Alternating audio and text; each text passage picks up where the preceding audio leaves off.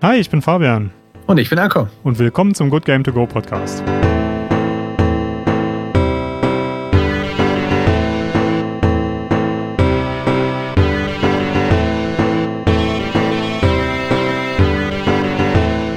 Hallo zusammen und willkommen zur neuen Season von Good Game To Go. Und wir starten gleich mit einem richtigen Banger. Wie wir letzte Woche in unserem Re-Upload zu Planescape Torment ja schon angedroht haben, wir fangen an mit Disco Elysium, einem Rollenspiel, das seinesgleichen sucht. Ich habe das, als es rausgekommen ist vor zwei Jahren, zum ersten Mal gespielt und das hat Spuren bei mir hinterlassen. Das ist wirklich, es ist, kann ich wahrscheinlich an einer Hand abzählen, wie oft ich in meinem Leben ein Spiel gespielt habe, was mich so von den Socken gehauen hat.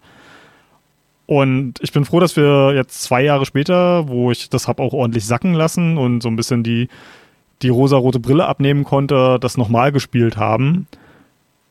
Und dass du es jetzt auch zum ersten Mal gespielt hast und wir mal ein bisschen drüber reden können.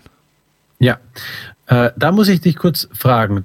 Ich habe den Disco Elysium The Final Cut gespielt, wo diese Jungs so verrückt waren und jedem Ding, jeder Person eine Stimme gegeben haben. Das war ja im Original noch nicht so. Ja. Frage an dich, hast du es jetzt nochmal mit allen Stimmen durchgemacht oder um es alles schneller zu lesen, quasi Stimmen separiert gesagt, ach, nur das Wichtigste oder ach, nee, gar keine Stimmen, ich lese lieber.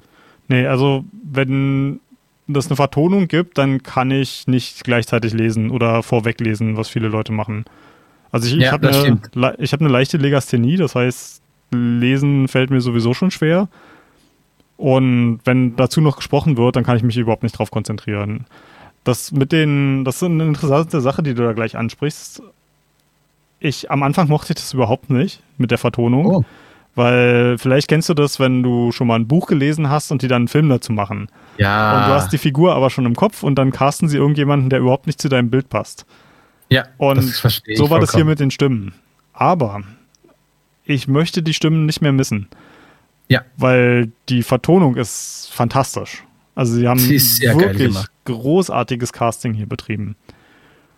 Und da kommen wir wahrscheinlich nochmal ein bisschen drauf hin, wenn wir über einzelne Charaktere sprechen.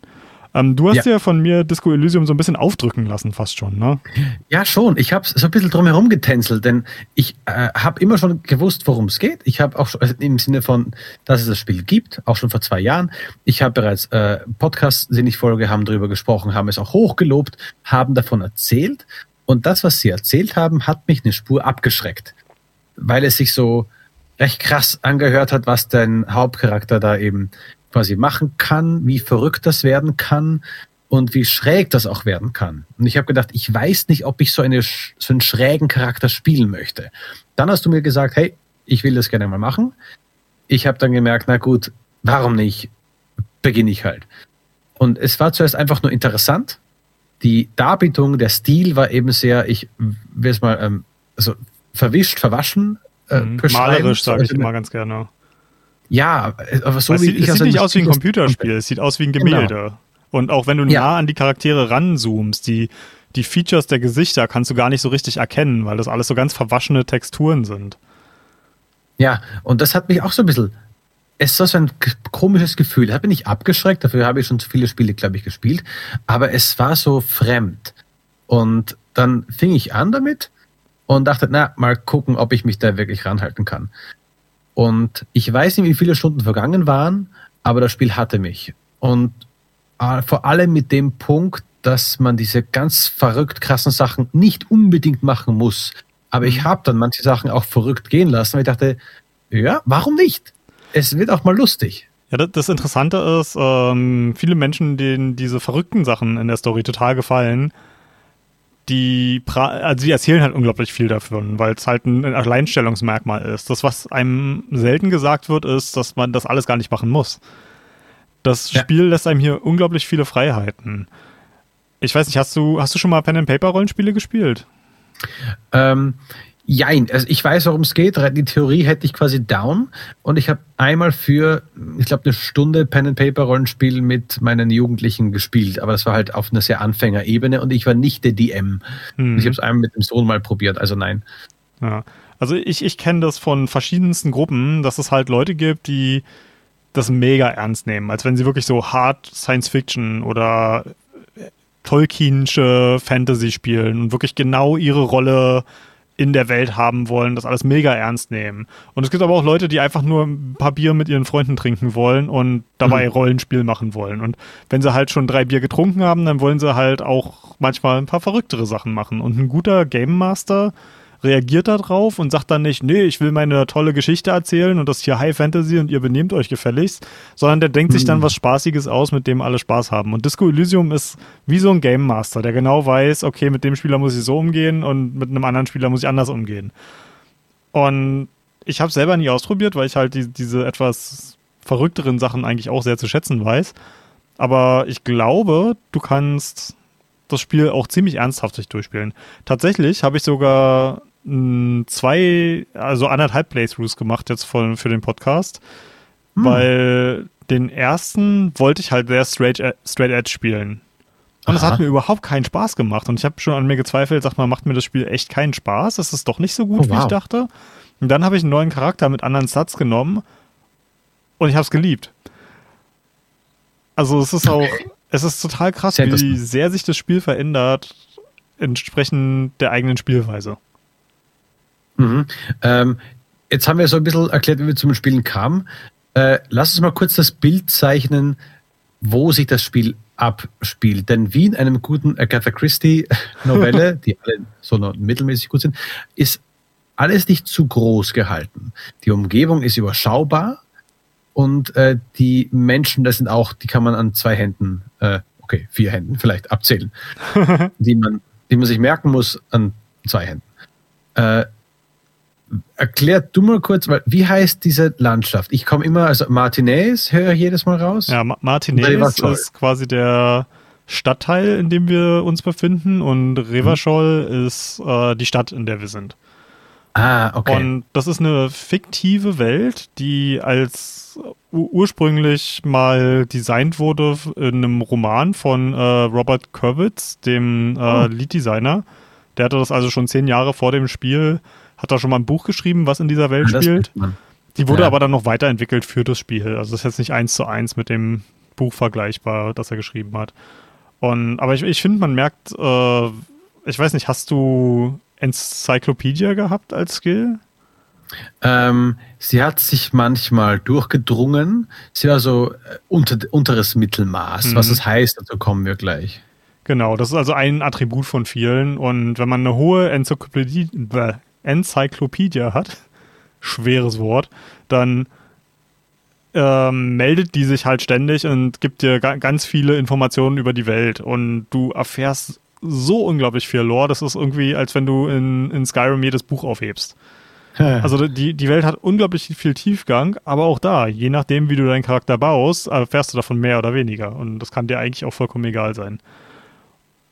Aber gut, fang, fangen wir mal erstmal klein an. Wir sind in Martinez mhm. und Martinez ist äh, ein Stadtteil einer großen Metropole und von der Metropole an sich lernen wir eigentlich fast gar nichts.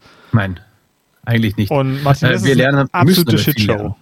Also ja, wir müssen das, nämlich sehr viel lernen. Mh, das, das ist ein absolutes Slum. Das geht so weit, dass es hier, dass wir seit Ewigkeiten die ersten Polizisten sind. Also wir spielen Polizisten, haben wir das schon erwähnt? Ich glaube noch gar Nein? nicht. Oh, nee. Ähm, unser Hauptcharakter ist ein Polizist und er ist einer der ersten seit Urzeiten, der sich hier überhaupt blicken lässt. Und das ist äh, ein, ein, großer Teil von Martinez ist ein Hafen und die, die Hafengewerkschaft ist im Grunde genommen hier so, so ja, hat schon so Mafioso-ähnliche äh, Züge angenommen und die regiert hier ja. im Grunde genommen durch. Ja, sie, sie, sie gucken, dass die Schwierigkeiten aus dem Weg geräumt werden. Die genau. Union, wie sie heißen. Und Schwierigkeiten heißen nicht immer zwangsläufig Leute, die das Gesetz gebrochen haben. Mhm. Und ja, also es ist halt super runtergekommene Ecke von einer großen Metropole. Und man spielt hier einen Charakter, der hierher gekommen ist, um Verbrechen aufzulösen, der aber wahrscheinlich der denkbar schlechteste Kandidat dafür ist. Ja, aber wir wissen ja auch, warum er zu dem Fall kam. Aber das Spiel beginnt ja leider nicht mit so viel Aufklärung. Sondern erstmal im Kopf des Protagonisten, ne? Wie findest ja. du das Opening? Da, da will ich jetzt mal ganz kurz reingrätschen. Es ist sehr geil und es bleibt einfach im Kopf. Wortwörtlich, ja. aber dann, man erwacht zu den Tönen des limbischen Systems und des äh, wer ist nochmal der, das ist das, das andere das Gehirn, Ancient das, Lizard Brain. Ja, genau. Das ist eben so, jetzt hast du es geschafft. Du bist ganz unten und so weiter. Jetzt geh auf das Licht zu. Quasi. Dann, Nein, wir müssen noch eine Aufgabe machen. Und die, deine inneren Stimmen unterhalten sich und du kannst so sagen, Alter, jetzt lass mich einfach sterben. Oder hey, was Licht, was meinst du? Und ja. dann kommt so ein Gespräch zwischen deinen inneren Systemen, eben das rudimentärste. Da kommt noch nicht einmal äh, Empathie oder irgendwas durch. Da kommt echt mal das Reptiliengehirn, das eben alles überlebt hat, kommt da noch durch und naja, man hat sich halt echt fast in den Tod oder in den Tod gesoffen und ich, wahrscheinlich sogar mit Drogen. Ja, ich, ich finde, um nochmal ganz kurz einen Schritt zurückzumachen, ich ja. finde das auch so mutig. Normalerweise fängt ja ein Spiel mit einer krassen Cutscene an oder mit so irgendeinem geilen, geilen Event, irgendwas, was dein, dein Auge irgendwie an sich zieht. Und hier fängt das halt einfach mal mit einem schwarzen Bildschirm und einem Textfenster an. Ich meine, da muss man schon echt viel Vertrauen in die eigene Schreibkunst haben, um, um das so aufzuziehen, ne? Und ja die, dieser Eröffnungsdialog zwischen den verschiedenen Bestandteilen deines Unterbewusstseins, der ist auch, den, den habe ich in so vielen Reviews und in Vi Videos und Analysen über dieses Spiel als Zitatblock im Grunde genommen am Anfang gesehen, weil der, der ist so markant und gibt eigentlich auch schon genau die Stimmung fürs Spiel vor, dass viele Leute den einfach mit in ihr Video reinschneiden, weil be besser kann man es einfach nicht erklären, als die Entwickler das selber geschrieben haben. Ja. Und du, du hast die da Stimmen auch so, so ein bisschen nachgemacht. Und jetzt stellt euch das gleiche vor, allerdings mit, mit fantastischen Sprechern. Und gerade das, das Ancient Reptilian Brain. Alter Schwede, Hello, baby. Mann, eine Stimme, ey. Ja, fantastisch. so krass. Ja, die Stimmen, wie gesagt, sind unglaublich gut. Und ich höre jeder Stimme sehr gut zu. Du hattest zuvor gemeint, dass du die Stimmen, äh, also wenn es was zu lesen gibt, dann macht man lieber das. Und das stimmt bei einigen Momenten auch. Ich fand es schade manchmal, dass nicht alles vertont worden ist. Es gab Momente, wo ich dachte, ah, ich schaue jetzt mal kurz nicht auf den Text, sondern ich lasse einfach, ich drücke den nächsten Knopf, es wird das nächste vorgelesen, ich äh, mache schnell äh, den Kamin an oder irgend so auf die Schnelle. Hoffentlich redet die noch ein bisschen länger, weil ich den Stimmen so gerne zugehört habe, äh, weil die wie du sagst, extrem gut dazu passen und auch die, die Wortwahl so eine etwas hochgehobene zumeist war, äh, wunderschön. Und auch die Musik, manchmal sogar die Musik war echt gut zum Zuhören.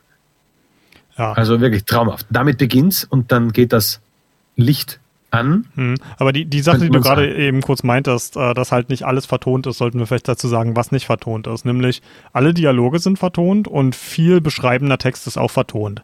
Das, was ja. fehlt, ist beschreibender Text zwischen Dialogen. Zum Beispiel, wenn Frau XY sagt etwas und dann steht zwischen zwei Sätzen, zieht an ihrer Zigarette und äh, bläst ja. einen langen Schwall Rauch auf. Und dann kommt der nächste Satz.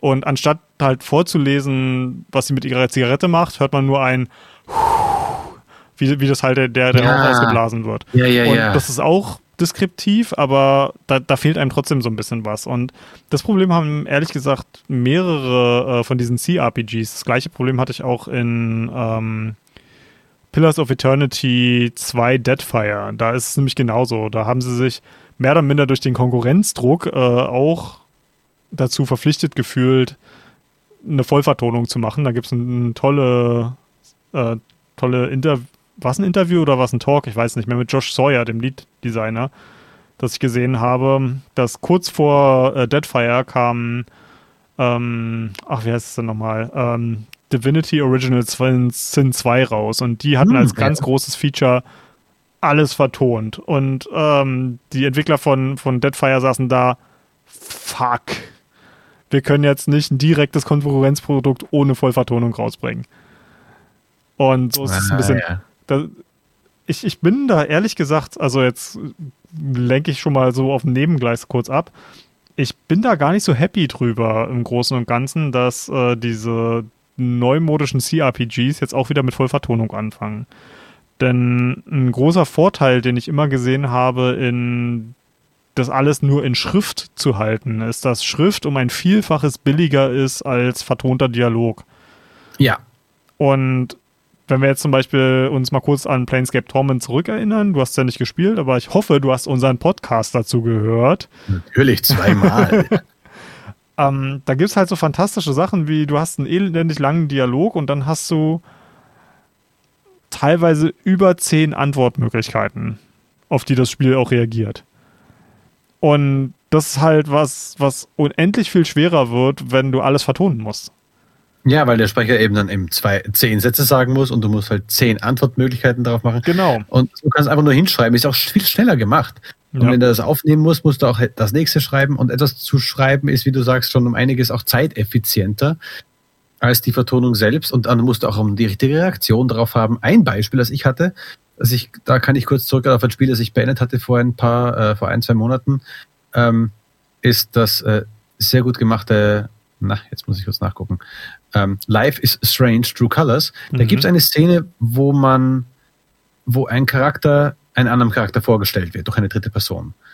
Und er sagt halt, hey, das ist äh, Typ A, hey, das ist Typ B.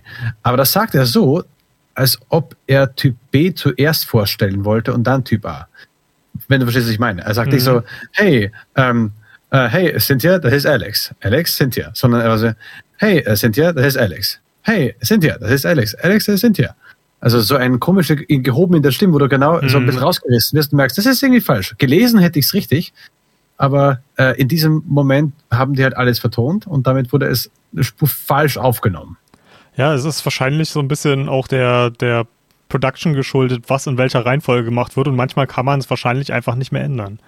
Genau. Aber bei Disco Elysium war das halt wie wir schon so ein bisschen durchleuchten haben lassen, erstmal ein Spiel, was nur geschrieben wurde. dann haben sie, glaube ich, anderthalb Jahre oder so gebraucht, um das alles, also quasi diese, ähm, diesen Final Cut zu produzieren, wo sie dann alles noch vertont haben. Und ich, man Mordsrespekt vor den Entwicklern und äh, den Respekt, den sie ihrem eigenen Werk gegenüber haben, die haben halt nicht einfach das outgesourced und irgendwie, also die, um das mal aufs, aufs Papier zu bringen, das Spiel hat über eine Million Wörter. Das wow. ist ähm, wie, äh, was hatten sie gesagt? Das ist wie der Hobbit und Herr der Ringe mal zwei. Jösses Maria, krass. Und, und das halt alles vertont. Ähm, ich weiß jetzt nicht, wie, wie lange der Hobbit und Herr der Ringe äh, die komplette Saga als Hörbuch sind, äh, das, aber da, da kommt schon ordentlich was zusammen. Ja, Hobbit ist lang. Hobbit habe ich meinem, meinem Sohnemann vorgelesen. Das, Echt? das war lang. aber, der Hobbit war ja noch das kleinste von den Büchern. Ne? Ja, aber ich habe es vorgelesen. Ja. Aber es geht. Es ist eine schöne, gute Geschichte. Ich glaube, Herr der Ringe ist halt um einiges länger.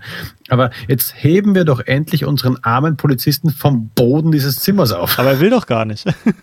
er, er, muss ja aber. Ja. Und wir, wir sehen, also dieser Typ hat sich einfach ins Koma gesoffen und so ja. hart, dass er sich an nichts mehr erinnern kann. Und ich weiß nicht, wie es dir geht, aber ich habe noch nie das geschafft, so viel zu trinken, dass ich mich an nichts erinnern kann. Also ich, ich ähm, habe schon ein paar harte, harte Kater in meinem Leben gehabt, aber so krass habe ich es noch nicht geschafft. Ja, also ich habe nur geschafft, dass, dass so ein paar einzelne Lücken mal entstanden sind, so das Unwichtige. Den Moment, wo ich durch ein äh, Gebüsch getaumelt bin oder einen Bauzaun weggehoben habe, das weiß ich dann noch. Aber ich habe keine Ahnung mehr, wie ich dazwischen gekommen bin. Oder als ich dann kurz vor Ende des Zieles das große Obi-Zeichen entdeckt hatte und ich wusste, ah, ich bin bald zu Hause. da, dieses eins Moment wusste ich noch. Dazwischen ist alles weg. Aber das war dem Whisky geschuldet. Ah.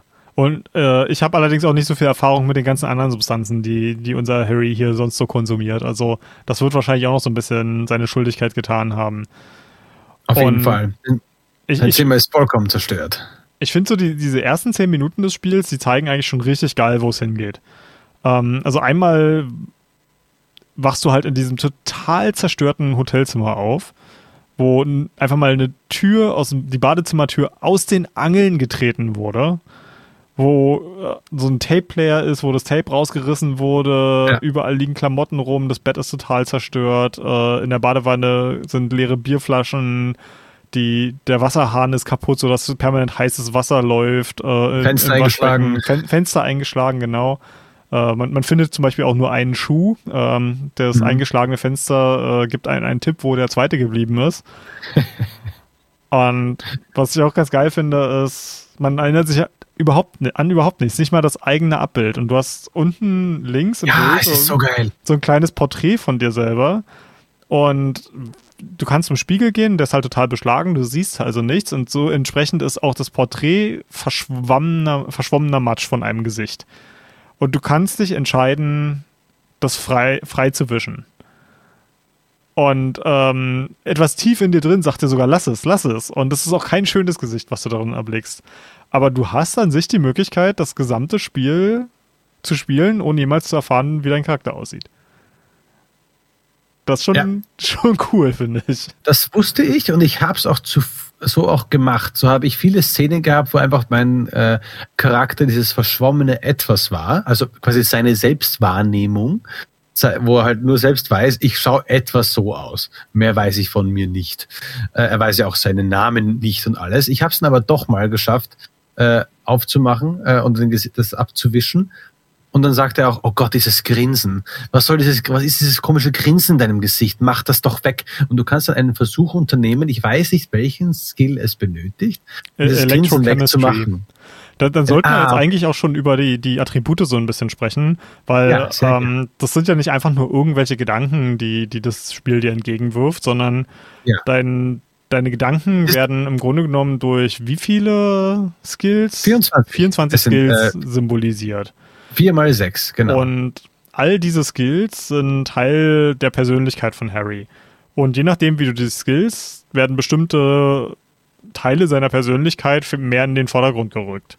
Ähm, Adam Kurwitz, der, der Lead-Designer, hat das total geil ähm, formuliert in einem Interview, das ich gesehen habe. Und zwar stell dir vor, dass all diese Teile deiner Persönlichkeit sitzen in einem Parlament. Und je nachdem, mhm. wie du deine Skillpunkte verteilst, so viele Stimmen wurden für diese, dieses, diesen Teil des Parlaments abgegeben. Das oh, heißt, oh, äh, dementsprechend öfter kommen sie auch zu Wort. Und das, das ist total fantastisch, weil man, jede Person kennt das, glaube ich, von sich selber, dass man nie hundertprozentig weiß, was man in einer Situation zu machen hat und dass man immer unterschiedliche Ideen hat, was gerade für jede x-beliebige Tat der richtige Weg wäre. Und, und so ist das hier halt auch. Und so können verschiedene Spieldurchläufe ganz, ganz anders werden, weil diese, diese ganzen Skills, die sind so ein bisschen wie deine Partymitglieder und die reden auch mit dir. Ja, genauso würde ich es beschreiben wie Partymitglieder, die du immer neben dir mitträgst, mitschleifst. Und je stärker sie sind, umso öfter melden sie sich, aber sie, die können auch Überhand nehmen. Ja. So wie eine Enzyklopädie, die, wenn sie auf dem höchsten Rang sind, eine 10 oder sogar eine 12, einfach nicht die Schnauze hält über jedes einzelne Detail, was du merkst. Es ist tatsächlich so, dass mein jetziger Playthrough, der hatte, glaube ich, Enzyklopädie 12. Ähm, das Playthrough an sich war deutlich länger als mein anderer, einfach weil, weil dieser Skill nicht die Klappe hält. also es hat tatsächlich, äh, mein jetziger Playthrough war ein Ingame-Tag länger, weil wow. Zeit äh, verstreicht in dem Spiel in Dialogen. Und da dieser Skill nie die Klappe hält, verstreicht einfach immer mehr Zeit. Äh, aber auch im Bücherlesen. Das, was ich eine sehr schöne Sache fand. Ja. Dass du äh, sagen konntest, okay, ich beschäftige mich jetzt mal mit dem Buch, dann vergeht die Zeit schneller. Ich brauche noch ein paar Stunden, bevor ich äh, Typ XY bequatschen kann. Und dann gehst du einfach in die Bibliothek und liest ein paar Bücher. Bibliothek und die Zeit ist ein Buchladen, du sollst die Dinge eigentlich kaufen. und äh, im Halbstundentakt vergeht plötzlich die, äh, die Zeit, was richtig geil war. Ähm, damit auch die Zuhörer, die einfach nur Interesse haben, das begreifen können. Weil als ich zuerst gehört habe, war dieses Gedanken, äh, diese Gedankenslots etwas schwer zu begreifen. Also ich habe jetzt mehrere Beispiele, die ich jetzt hier auch direkt vor mir habe. Eines könnte sein, zum Beispiel äh, die Hand-Augen-Koordination äh, ist eine Sache, die du haben kannst. Deine motorischen Fähigkeiten sind schon mal sechs Fähigkeiten davon. Und eins ist Hand-Augen-Koordination. Und das wird in manchen Momenten einfach gefragt. Zum Beispiel, wie gut du schießen kannst. Äh, das kommt ich glaube, ein oder zweimal vor. Du hast keine Kämpfe in dem Spiel. So du wirklich. hast einen, einen ein oder zwei Kämpfe, an die ich mich erinnern ja, genau. kann. ja, äh, Hand-Augen-Koordination. Äh, was du aber auch hast, ist zum Beispiel äh, die Autorität. Wie gut bist du in Sachen Autorität? Quasi, das ob ist jemand ein Autorität. Ja, genau. In Psyche, genau. Wie gut du, oder Esprit, was ich sehr interessant fand, Esprit de Corps. Also, dass äh, ja der Geist der Polizei, kann man sagen, der Polizeigeist, der in dir mitschwingt, dass du deinen, deinen, äh, deinen Kollegen, wenn er was sagt, und er sagt es recht in einer förmlichen Art und Weise, wie es Polizisten tun, weißt du genau, was er eigentlich damit meint, weil mhm. das quasi Polizeitalk in dem und, Sinne und ist. Und hattest du ein hohes Esprit de Corps? Bei mir war es bei fünf und ich habe ganz okay Sachen rausgehört. Mhm. Weil wenn du das äh, auf eine gewisse Art und Weise steigerst, fängt es an übersinnlich zu werden und du wow. erfährst sogar Sachen, also du, du bist zum Beispiel gerade in Martinez und auf einmal hast du eine Eingebung, was dein, dein alter Partner in der Station aus seinem eigentlichen Bezirk macht. Und ah, nice. Hörst, ganz, ganz am Ende hatte ich das ziemlich hoch und konnte zum Beispiel sogar übersinnlich wahrnehmen, was der, äh, der Captain unserer Station gerade macht. Ja, so, so ähnlich hatte ich es am Schluss auch. Es wird nicht die, also meine Version war etwas anders, wo er sich halt vorstellt, was passieren wird, wenn ich jetzt in die Station zurückgehen werde, was die Kollegen alle sagen werden und so. Sowas, genau. Oder zum Beispiel die, die, die Physik hat auch sechs Sachen. Eins davon ist zum Beispiel dieses Elektro, Elektrochemie, du eben den Umgang mit Drogen und so weiter. Ja, und auch Sex. Ähm, also alle wirklich alle niedrigen, niederen Bedürfnisse, die auf einem, einem sehr, sag ich mal, ähm, hormonellen Level stattfinden? Ja, ja, aber auch wie viel äh, äh, ähm, ähm, na, Schmerz du aushältst, also dein Leben quasi, wie viel du aushältst generell. Nee, das ist ja wiederum dann ähm, äh, die Ausdauer, Endurance zum Beispiel. Genau. Äh, und die letzte Reihe ist die Intelligenzreihe, zum Beispiel äh, ähm, der, die visuelle Berechnung. Sachen quasi sehen kannst und daraus quasi nicht Schlussfolgerungen treffen kannst, aber daraus Sachen errechnen kannst. Äh, zum Beispiel ähm, Kriminalszenen äh, rekonstruieren kannst, zum Beispiel. Äh, oder Drama, was du, glaube ich, sehr gerne mochtest. So ein geiler Skill. Also ich habe in dem Playthrough habe ich relativ früh ähm, einen, einen Gedanken freigeschaltet und über die Gedanken werden wir auch gleich noch reden, mhm. der mich mir unglaublich viele Level-Ups gebracht hat. Denn mein Hauptskill, den ich als erstes gesteigert habe, war Conceptualization. Und das ist im Grunde genommen Vorstellungskraft. Ja. Und das hat sehr, sehr viel mit, ja, mit künstlerischem und kreativem Denken zu tun. Mhm. Und in dem Spiel ist es so, dass da fast all deine Interaktionen mit der Welt Dialoge sind, haben sie sich halt überlegt, wie können wir den Spieler belohnen, wenn wir keinen richtigen Loot haben, weil also normalerweise hast du in Rollenspielen halt Kämpfe, wo du dann Sachen looten kannst danach. Ja. Und der Loot für Gespräche hier in dem Spiel sind im Grunde genommen Gedanken. Das heißt, du hast zum Beispiel, du kannst mit äh, ah, dem, dem Union-Boss, also dem, dem, dem Boss der Gewerkschaft reden und dann kommst du vielleicht auf den Gedanken, Kommunismus klingt gut. Und dann äh, will dein, dein äh, innerer einer deiner, jeder deiner Skills ist bestimmten Gesinnungen zugeordnet. Und wenn dieser Skill hoch genug bei dir ist, kannst du halt den Gedanken kriegen, ich glaube, ich bin ein Kommunist. Und ja. ich hatte relativ früh, weil ich Conceptualization relativ hoch habe und so ein paar arzi-fazi Sachen gesagt habe, ähm, hat äh, meine Conceptualization mir gesagt, ich glaube, du bist ein Artkritiker-Cop. Und das, das war, ähm, das, ich finde auch so geil, das Spiel nennt das Copotypes, also wie Archetypen, aber Copotypen. Und ähm, das war der nach, nach Hobocop, den glaube ich relativ viele am Anfang kriegen, war äh, Artcop dann mein zweites Ding. Und das Coole ist, wie das funktioniert, ist, du hast eine bestimmte Anzahl an Stunden Ingame-Zeit die du verbringen musst, um den Gedanken zu konzeptionalisieren, indem ja. du dir noch nicht sicher bist, wie genau das funktioniert und irgendwann hast du den Gedanken zu Ende gebracht und er gibt dir äh, bestimmte Boni. Und äh, im Fall von Artcop war das, dass meine, äh, meine Hand-Augen, nee, nicht Hand-Augen-Koordination, was ist denn das? Ähm, Visual Calculus war es auch nicht. Visual Calculus? Ähm, ähm das, nee, Perception, genau. Wahrnehmung. Ah, ja. Meine ja. Wahrnehmung war für vier Stunden oder so um zwei niedriger, ähm, weil ich den ah. ganzen Scheiß einfach nicht mehr sehen konnte. weil, weil alles scheiße für ihn aussah. Und, und äh, danach warst du halt ein, ein Artcop und das Krasse ist, als Artcop äh, hast, kriegst du den Bonus, dass du jedes Mal, wenn du in einem Gespräch einen positiven äh, Con Conceptualization-Test gemacht hast, hast du zehn Erfahrungspunkte bekommen.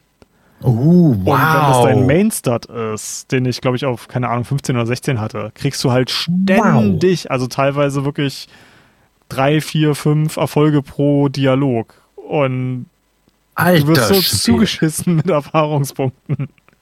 Wow, okay, dann, äh, dann werde ich da ganz kurz einhaken, eine Frage und ich werde auf diesen Punkt nochmal zu sprechen kommen.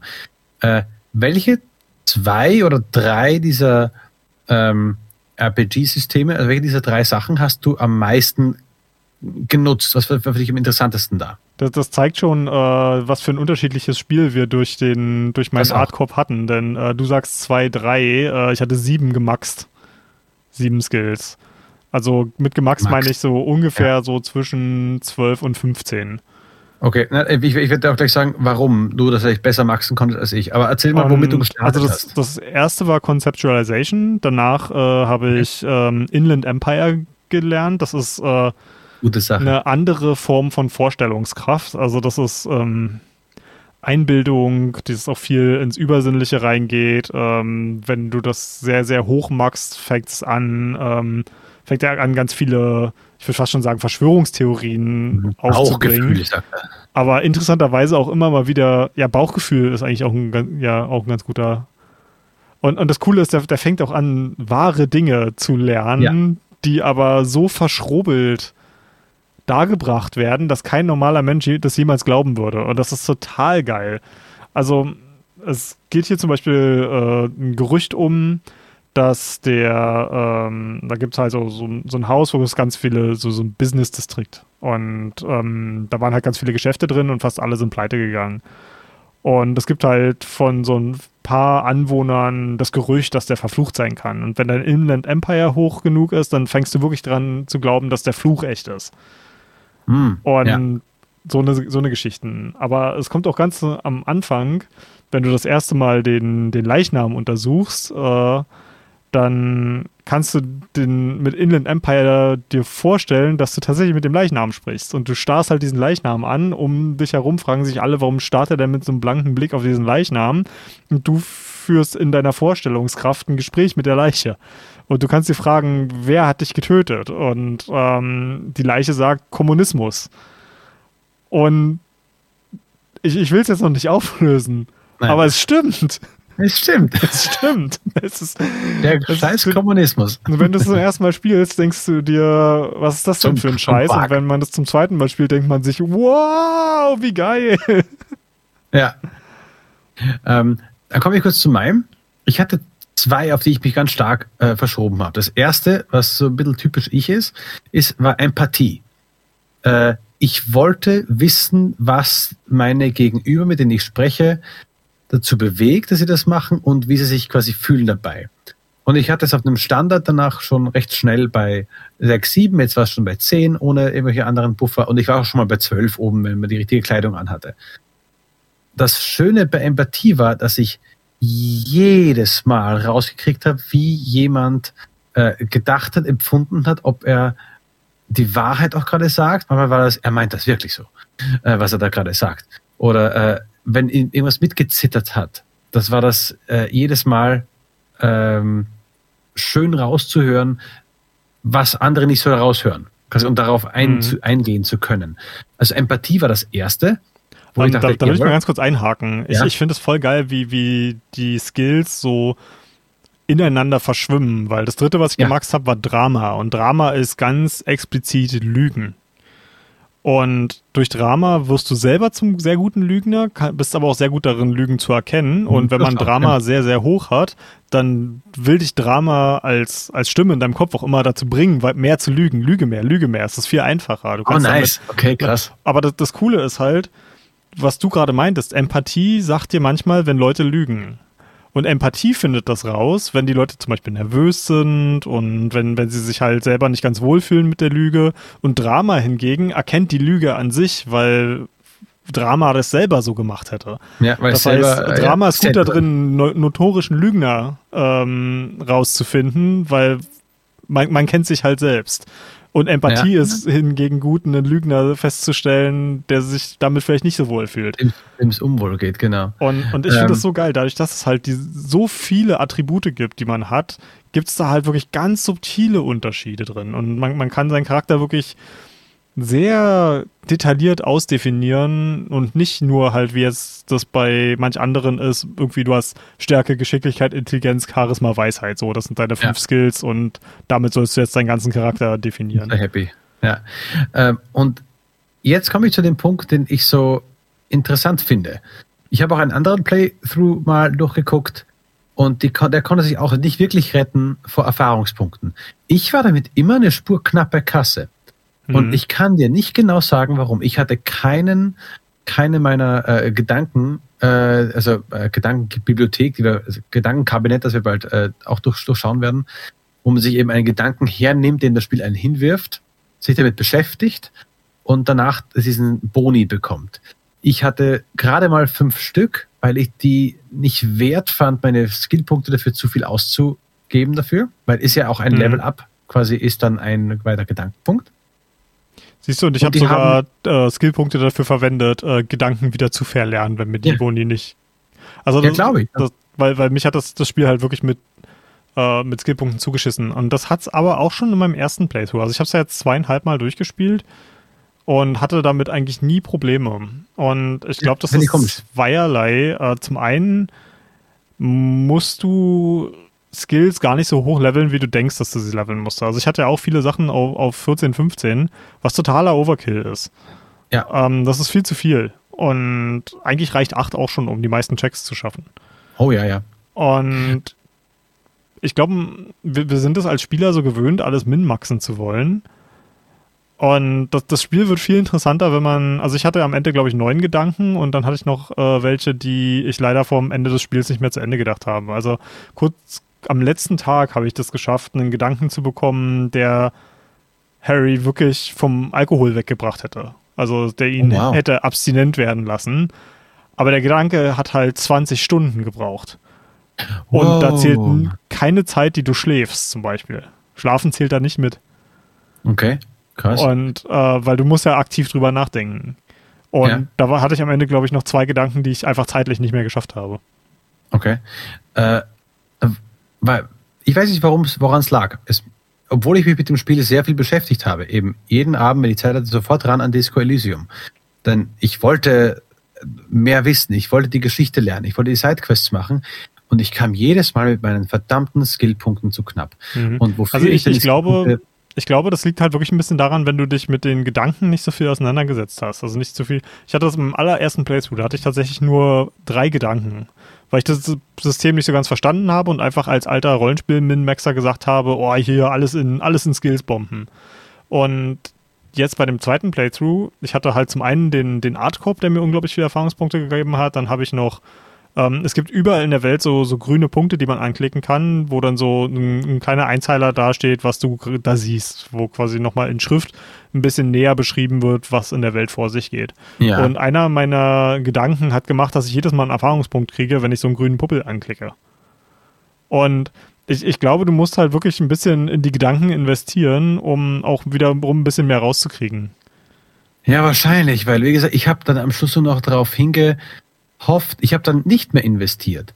Ich habe dann, die, also in, in, in den letzten, Viertel des Spiels, habe ich gedacht, mein Kopf ist ganz in Ordnung so. Ich gehe jetzt nur noch auf die White Checks hin. Denn hier noch ein kurzes eine Spielmechanik. Viel der Progression im Spiel äh, sind äh, diese Checks, die du machst, diese kleinen Tests, die deine Skills durchmachen müssen. So wie schaffst du es da hochzuklettern oder schaffst du es dich da durchzuzwängen. Und jedes braucht dann verschiedene Arten von äh, eben deiner, äh, deiner, deiner Attribute. Endurance oder genau deiner, deiner Punkte, Attributspunkte. Und manchmal ist es zu wenig. Dann hast du halt eine sehr geringe Chance. Es gibt immer die Chance, dass du zwei Sechsen würfelst, dann kommst du auf jeden Fall rein. Und es fühlt sich so gut an, wenn man oh, denkt, ja. das schafft man auf gar keinen Fall und dann gibt's eine Doppelsechs. Und so geil. Ja. Natural 20 Baby. Ähm, Besser, weil oh. ich glaube, lass mich nicht lügen, ich glaube, zwei, zwei Sechsen zu würfeln auf zwei Würfeln ist eine geringere Wahrscheinlichkeit als eine Natural 20. Aber. Ein 36. Ja, ist mehr. Ja. Und ja, es ist halt, der, oh, kurze Tangente. Ich hatte, als ich einmal Dungeons Dragons mit einem Freund von mir gespielt habe, der eigentlich eher so ein Brettspieltyp ist. Der hat sich so gen der, der war so genervt über das, äh, das W20-System von Dungeons Dragons, weil hm. er halt der Meinung war, dass ein, ein 2W6-System oder ein mehr W6-System so viel besser ist als ein W20-System, weil du ein bisschen, du hast mehr so, so eine gausche Kurve der Ver Verteilung von Werten. Also es ist halt, die 7 ist halt ja. die, die häufigste Zahl auf 2W6, weil du es am meisten Kombinationen hast, die eine 7 würfeln können. Und mhm. die, die Extreme, eine Doppel 1 und eine Doppel 6 sind halt viel, viel seltener. Und der war halt so genervt davon, dass es relativ leicht möglich war, irgendwie einen kritischen Failure zu kriegen. Aber gut. Ja. Sind verschiedene äh, Geschmäckle, ne? Und eben am Ende habe ich nur noch diese ganzen Punkte benutzt, um diese Dinger leicht zu schaffen. So, oh, ich brauche hier mehr Prozente, gut, dann rein in den Skill. Also ich habe es nicht mehr benutzt, um meinen Charakter voranzubringen, sondern um die Geschichte weiterlaufen zu lassen. Das fand ich eine Spur schade, aber das lag daran, dass ich wenig Skill-Punkte hatte. Aber Jetzt du hattest scheinbar genug Skill-Punkte, um dir ein paar aufzuheben dafür. Ja, also mein Rekord war einmal hatte ich, saß ich auf drei Stück drauf. Ja. Und, und das habe ich schon von einigen Spielern gehört, auch im Internet, die gesagt haben, ja, ich habe eigentlich immer vier Skillpunkte, so die ich nicht benutze. Für, mhm. um halt, weil wenn du ein Attribut steigerst, dann kannst du den White-Check immer wiederholen. Jedes Mal, wenn du ja. den, das Attribut steigerst, um es halt nochmal neu zu probieren. Und man, manchmal, was halt auch wichtig ist, erkunde halt wirklich die, die Welt ad absurdum, denn Interaktionen mit der Welt geben auch Boni. Ja. Ja, und geben, geben auch Checks frei. So, sie, du hast mit denen drüber gesprochen, der hat äh, gesagt, dass du so zum Mantel rüberspringen kannst oder so. Ja, yeah, das bringt dir einen neuen Boost. Das habe ich auch schon mal erlebt, ja. Mhm. Aber ich hatte ganz am Anfang, da steckte ich fest und das war noch der Punkt, wo ich nicht ganz wusste, ob mir das Spiel gefällt oder nicht. Als man nämlich entweder die Leiche untersuchen muss, die am Baum hängt, das kommt jetzt dann gleich, warum, warum wir überhaupt da sind, mhm. äh, oder man kann seinen Mantel äh, holen, der weit oben hängt und muss einen sehr gewagten Sprung machen. Also entweder bist du sehr gut im Aushalten, weil wenn du zu diesem toten Typen hochgehst, der schon drei Tage lang in diesem Bauch, Baum hängt und schon fault und es stinkt einfach alles nur, bist du kurz davor, dich zu übergeben und halte es aus, dann kannst du da weitermachen. Oder das zweite ist, spring mit deinem Körper so unglaublich gut rüber und habe einfach Todesmut und schaffe das was auch eine Sache ist. Beides war Physik, also dein, dein Körper. Nee, nee, das eine war Savoir-faire, was ist ein, was ein, ähm, äh, Geschicklichkeitscheck ist und das andere ist, äh, glaube ich, Endurance gewesen, ah, was ein, ja, ein Body-Check war. Ja, beide nicht, beide nicht hoch bei mir gewesen damals. Aber eben, ich kam da bei beiden nicht rüber und ich wusste jetzt, geil, ich darf jetzt noch einen ganzen, äh, quasi alle Experience Points ansammeln mhm. damit ich einen Skillpoint reinmachen kann, damit ich wieder machen kann. Also weg von den Hauptaufgaben. Muss ich irgendwelche Flaschen einsammeln, irgendwas machen, damit ich wieder einen Erfahrungspunkt kriege. Mhm. Aber ich, ich, glaube, dass das Spiel will dir damit so ein bisschen beibringen, was für, für auch den weiteren Spielverlauf wichtig ist. Wenn du irgendwo nicht weiterkommst, mach einfach was anderes. Und irgend, das ist, es, es sagt dir relativ früh, glaube ich, auch in einem, in einem Ladescreen, dass du, äh, dass es gewollt ist von dem Spiel, dass du auf ganz viele Tangenten gehst und dich ganz von ganz vielen Sachen ablenken lässt. Weil es ist überraschend, wie viele Wege, von denen du überhaupt nicht geglaubt hättest, dich tatsächlich wieder zurück an, an dein eigentliches Ziel führen. Also das Spiel ist da unglaublich clever gemacht, aber ich gebe auch zu, dafür muss man sich ein bisschen selber deprogrammieren. Weil bei mir sind es ja wirklich nun schon Dekaden des, äh, des Rollenspiele-Spielens einem sind halt mittlerweile bestimmte Verhaltensmuster an, anerzogen worden und die muss man mhm. bei Disco Elysium echt so ein bisschen aufbrechen. Ja. Aber cool. ähm, also eine Sache will ich noch ganz kurz sagen, wo wir bei den Checks sind. Ja. Ähm, und zwar eine Sache, die meiner Meinung nach ähm, das Spiel fantastisch macht, ist, dass es dir, also dass halt auch diese, oh, du hast einen, einen Check nicht geschafft, so ein bisschen ähm, ah, ja. glattbügelt ist schon die ersten paar Sachen, wenn du aus deinem Zimmer rauskommst, Checks, die du nicht schaffst, sind einfach urkomisch. Also mir fallen da zwei ein. Das erste ist, du, du äh, ja. findest halt so eine blonde, gut aussehende Frau, die gerade auf, auf dem Flur raucht, äh, direkt vor deinem Zimmer und du kannst mit ihr halt quatschen und sie sagt halt, klärt dich erstmal darüber auf, dass du ein Officer bist und sie ist halt heiß und du bist halt scheinbar noch ein bisschen geil von deinem Suff und äh, kannst versuchen, sie anzugraben. Und wenn du den Check failst, äh, stolperst du so über deine Worte und Harry sagt halt einfach nur, was war's, uh, I want to have fuck with you. Und I want to have fuck you. Oder ja. sowas. Yeah, fuck with you, stimmt, komplett I, I, I want to have fuck with you. Also halt total über die, die, die Wörter gestolpert. Und sie schmeißt sich weg vor Lachen. Sie, sie lacht sich so aus. Es ist, es ist, ich glaube, im echten Leben wäre das so unglaublich peinlich, aber hier als Spieler, wenn man quasi aus der, in der dritten Person entfernt davon ist, kann man nicht anders als mitlachen, weil es so dämlich ist. Also es ist halt auch so, keine Ahnung, was, was denkt sich dieser Typ eigentlich, äh, vollkommen verkatert und oll und, und, stinkend aus seinem Zimmer zu kommen? Du hast ja auch nicht geduscht oder dich gewaschen, bevor du rausgehst, ne? äh, ja, dann irgendwie ja. gleich so, so eine Frau anzugraben, geschieht dir sowas von recht. und und da, dass sie halt nicht einfach nur irgendwie angeekelt von dir ist, sondern dass, dass sie als Charakter halt auch so, so, so stark ist und das, das dir einfach vor vors Gesicht hält, was für ein dämlicher ja. Idiot du bist. Und nochmal nach. Und dich, ja, und, und halt nochmal richtig nachtritt. Und, und sie sagt, sag's bitte, bitte, sag's doch mal, sag's doch mal. Ich, ich sag, ich will dich ficken. Nein, nein, nein. Nein, nein das hast du nicht gesagt. gesagt. ja. Und das, das, das zweite ist, hast du äh, versucht, ähm, du musst ja, hast ja unglaublich viel Schulden, weil du einfach mal den Laden getrashed ja. hast und ja. gesoffen hast, ohne zu bezahlen. Und ja. wenn du darauf hingewiesen wirst von dem Manager, dass du äh, 120 Real, das ist die Währung hier, äh, schuldest, kannst du versuchen wegzurennen. Und das ist auch so ein richtig geiler Check. Wenn du den failst, failst dann äh, sagt dir dein, dein, ich weiß nicht, wer welcher Skill das war, sagt dir, ja, spring mit einer richtig eleganten Hechtrolle und zeig ihm beide Mittelfinger. Das, dann, das ist richtig cool. Alle werden sagen, Mann, hast du gesehen, wie cool der davon gekommen ist? Absolviert hat, und ja. äh, er, er dreht sich halt in der Luft um, zückt beide Mittelfinger, fliegt rückwärts in eine Rollstuhlfahrerin rein. Also es ist halt wirklich so. Und, und das Ding ist, ich habe. Und jetzt muss da nicht bezahlen. Da muss man nicht bezahlen. Doch. Er macht die Rechnung zumindest runter. Achso, ja, runter, er, er, macht, er, er senkt die Rechnung ein bisschen aus Mittelleid. Was nicht passiert, wenn du den Fail, äh, wenn du den Check schaffst. Also ich habe es ja mittlerweile in beiden äh, Ausführungen gesehen und wenn du okay. äh, wenn, wenn du den Fail schaffst, rennst du halt einfach nur aus dem aus dem Whirling in Rags, so heißt die ähm, die Bude, äh, rennst mhm. du raus und Garte, der der Manager sagt einfach nur, oh ja ja, sehr sehr reif von dir, einfach wegzurennen. Hm. Als wenn das irgendwas mit deiner ja. Rechnung machen würde. Und ich finde, ja. ein, einen dieser Sachen versucht ein Spieler bestimmt und fällt dabei und es sagt dir halt von Anfang an, hey, es kann manchmal echt ganz witzig sein, was zu fehlen. Und es gibt ganz wenig Stellen im Spiel, wo ich sagen würde, da, da ist ein Fail wirklich zum Nachteil des Spielers. Ja, er, er sagt ja zumeist auch, was jetzt passieren wird. Mhm. Also zumeist. Meistens sagt er auch so sowas wie, ja, jetzt wirst du halt das probieren. Sowas wie, ähm, ich will jetzt was ganz Cooles sagen. Und dann denkst du drüber nach und dann kommt ein Satz, wo du sagst, den will ich nicht sagen. Aber das ist dann halt so, nee, nee, sagen, das wirst du sagen. Ja, ja, ja. Sehr schön. Da habe ich, da hab ich auch schon gedacht, ähm, das muss mal sein. Und also manchmal passt halt einfach zur Situation, manchmal will man es auch sehen, wie der Typ einfach äh, einknickt und versagt oder wie, was, was überhaupt passieren wird. Äh, es gibt, wie gesagt, auch ein paar Checks, die halt dann dadurch halt sich nicht verändern. Es geht einfach nicht. Wie halt, wie die, wie die zwei genannten Sachen, die ich schon vorher genannt habe.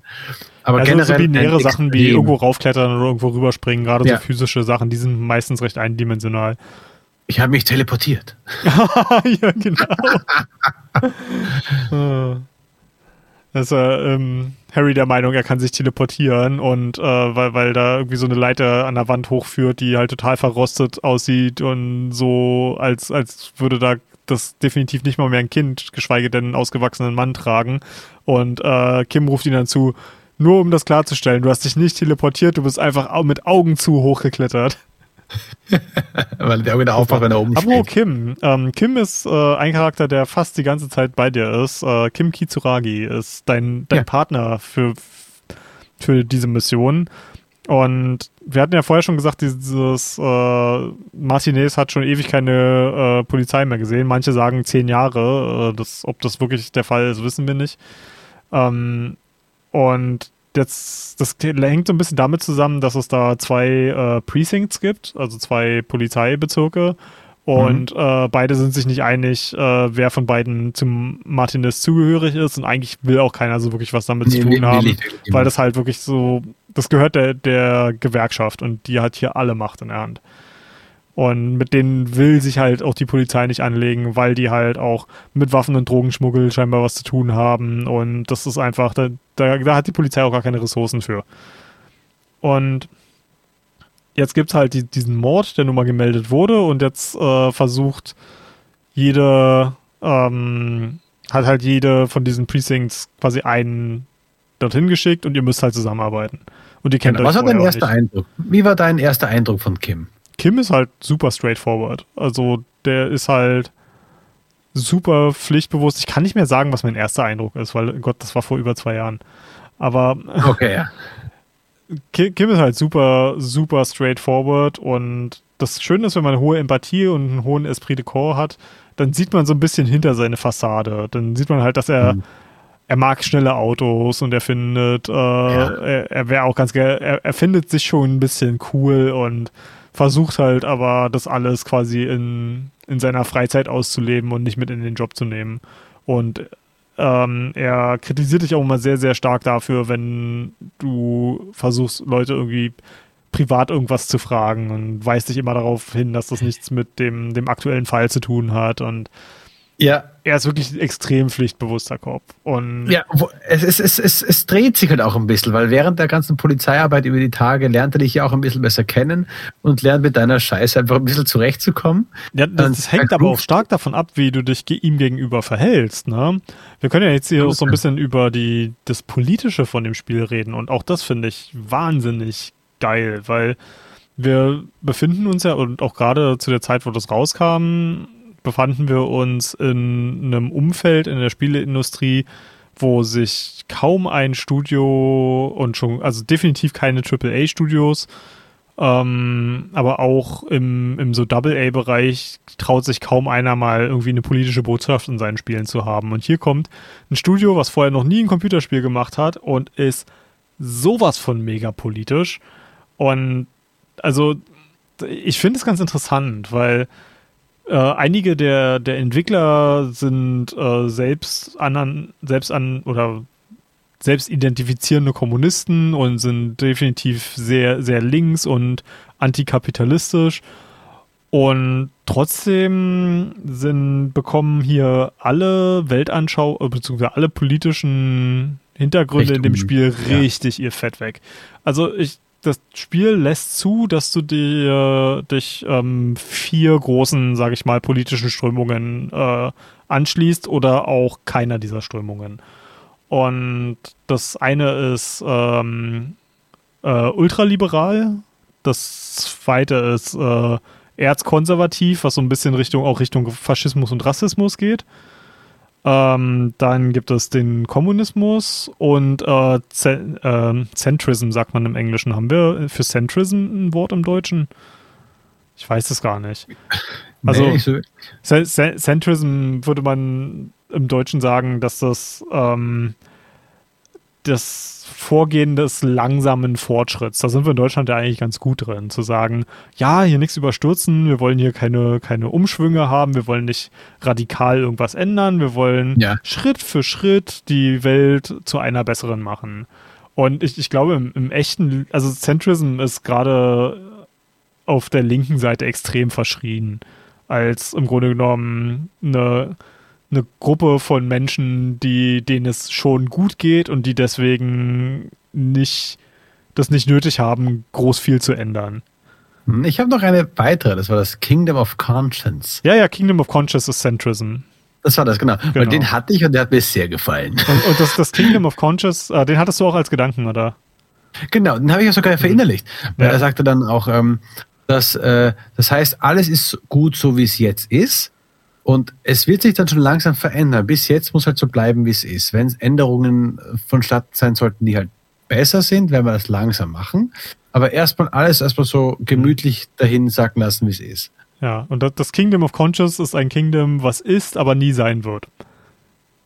Weil es halt, es, es, wird nie fertig sein, weil es halt sich einfach so langsam verändert. Und ich, ich kann mich da gerade als Deutscher auch super mit identifizieren, weil das spielt auch so unsere langsame Bürokratie wieder und alles passiert schleichend langsam und äh, Veränderung ist schlecht und ähm, also es ist jetzt nicht so, dass ich das gut heiße, aber es, es fühlt sich wie etwas an, das man kennt.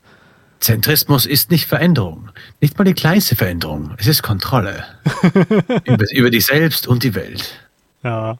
Und, und das, das Ding ist, das Spiel ist auch, man, man könnte jetzt meinen, okay, äh, das, die, die Leute, die das gemacht haben, sind super links und also sind kommunistisch und was nicht alles und dann werden sie bestimmt irgendwie alle anderen äh, politischen Anschauungen runtermachen, aber ich habe fast das Gefühl, dass der, der Kommunismus selber wirklich so bissig sein Fett wegkriegt hier in dem Spiel. Also ein, einer der großen, ähm, ja, kann man Antagonisten sagen? Everett Clare, der äh, Leiter der, der, der Hafengewerkschaft. Ja, er ist er, halt wirklich. Er, er wird so hingestellt. Er steht jetzt zwar in deinem Fall nicht so, also er hat, er ist nicht einer der Schuldigen per se, aber er, aber er wird erstmal.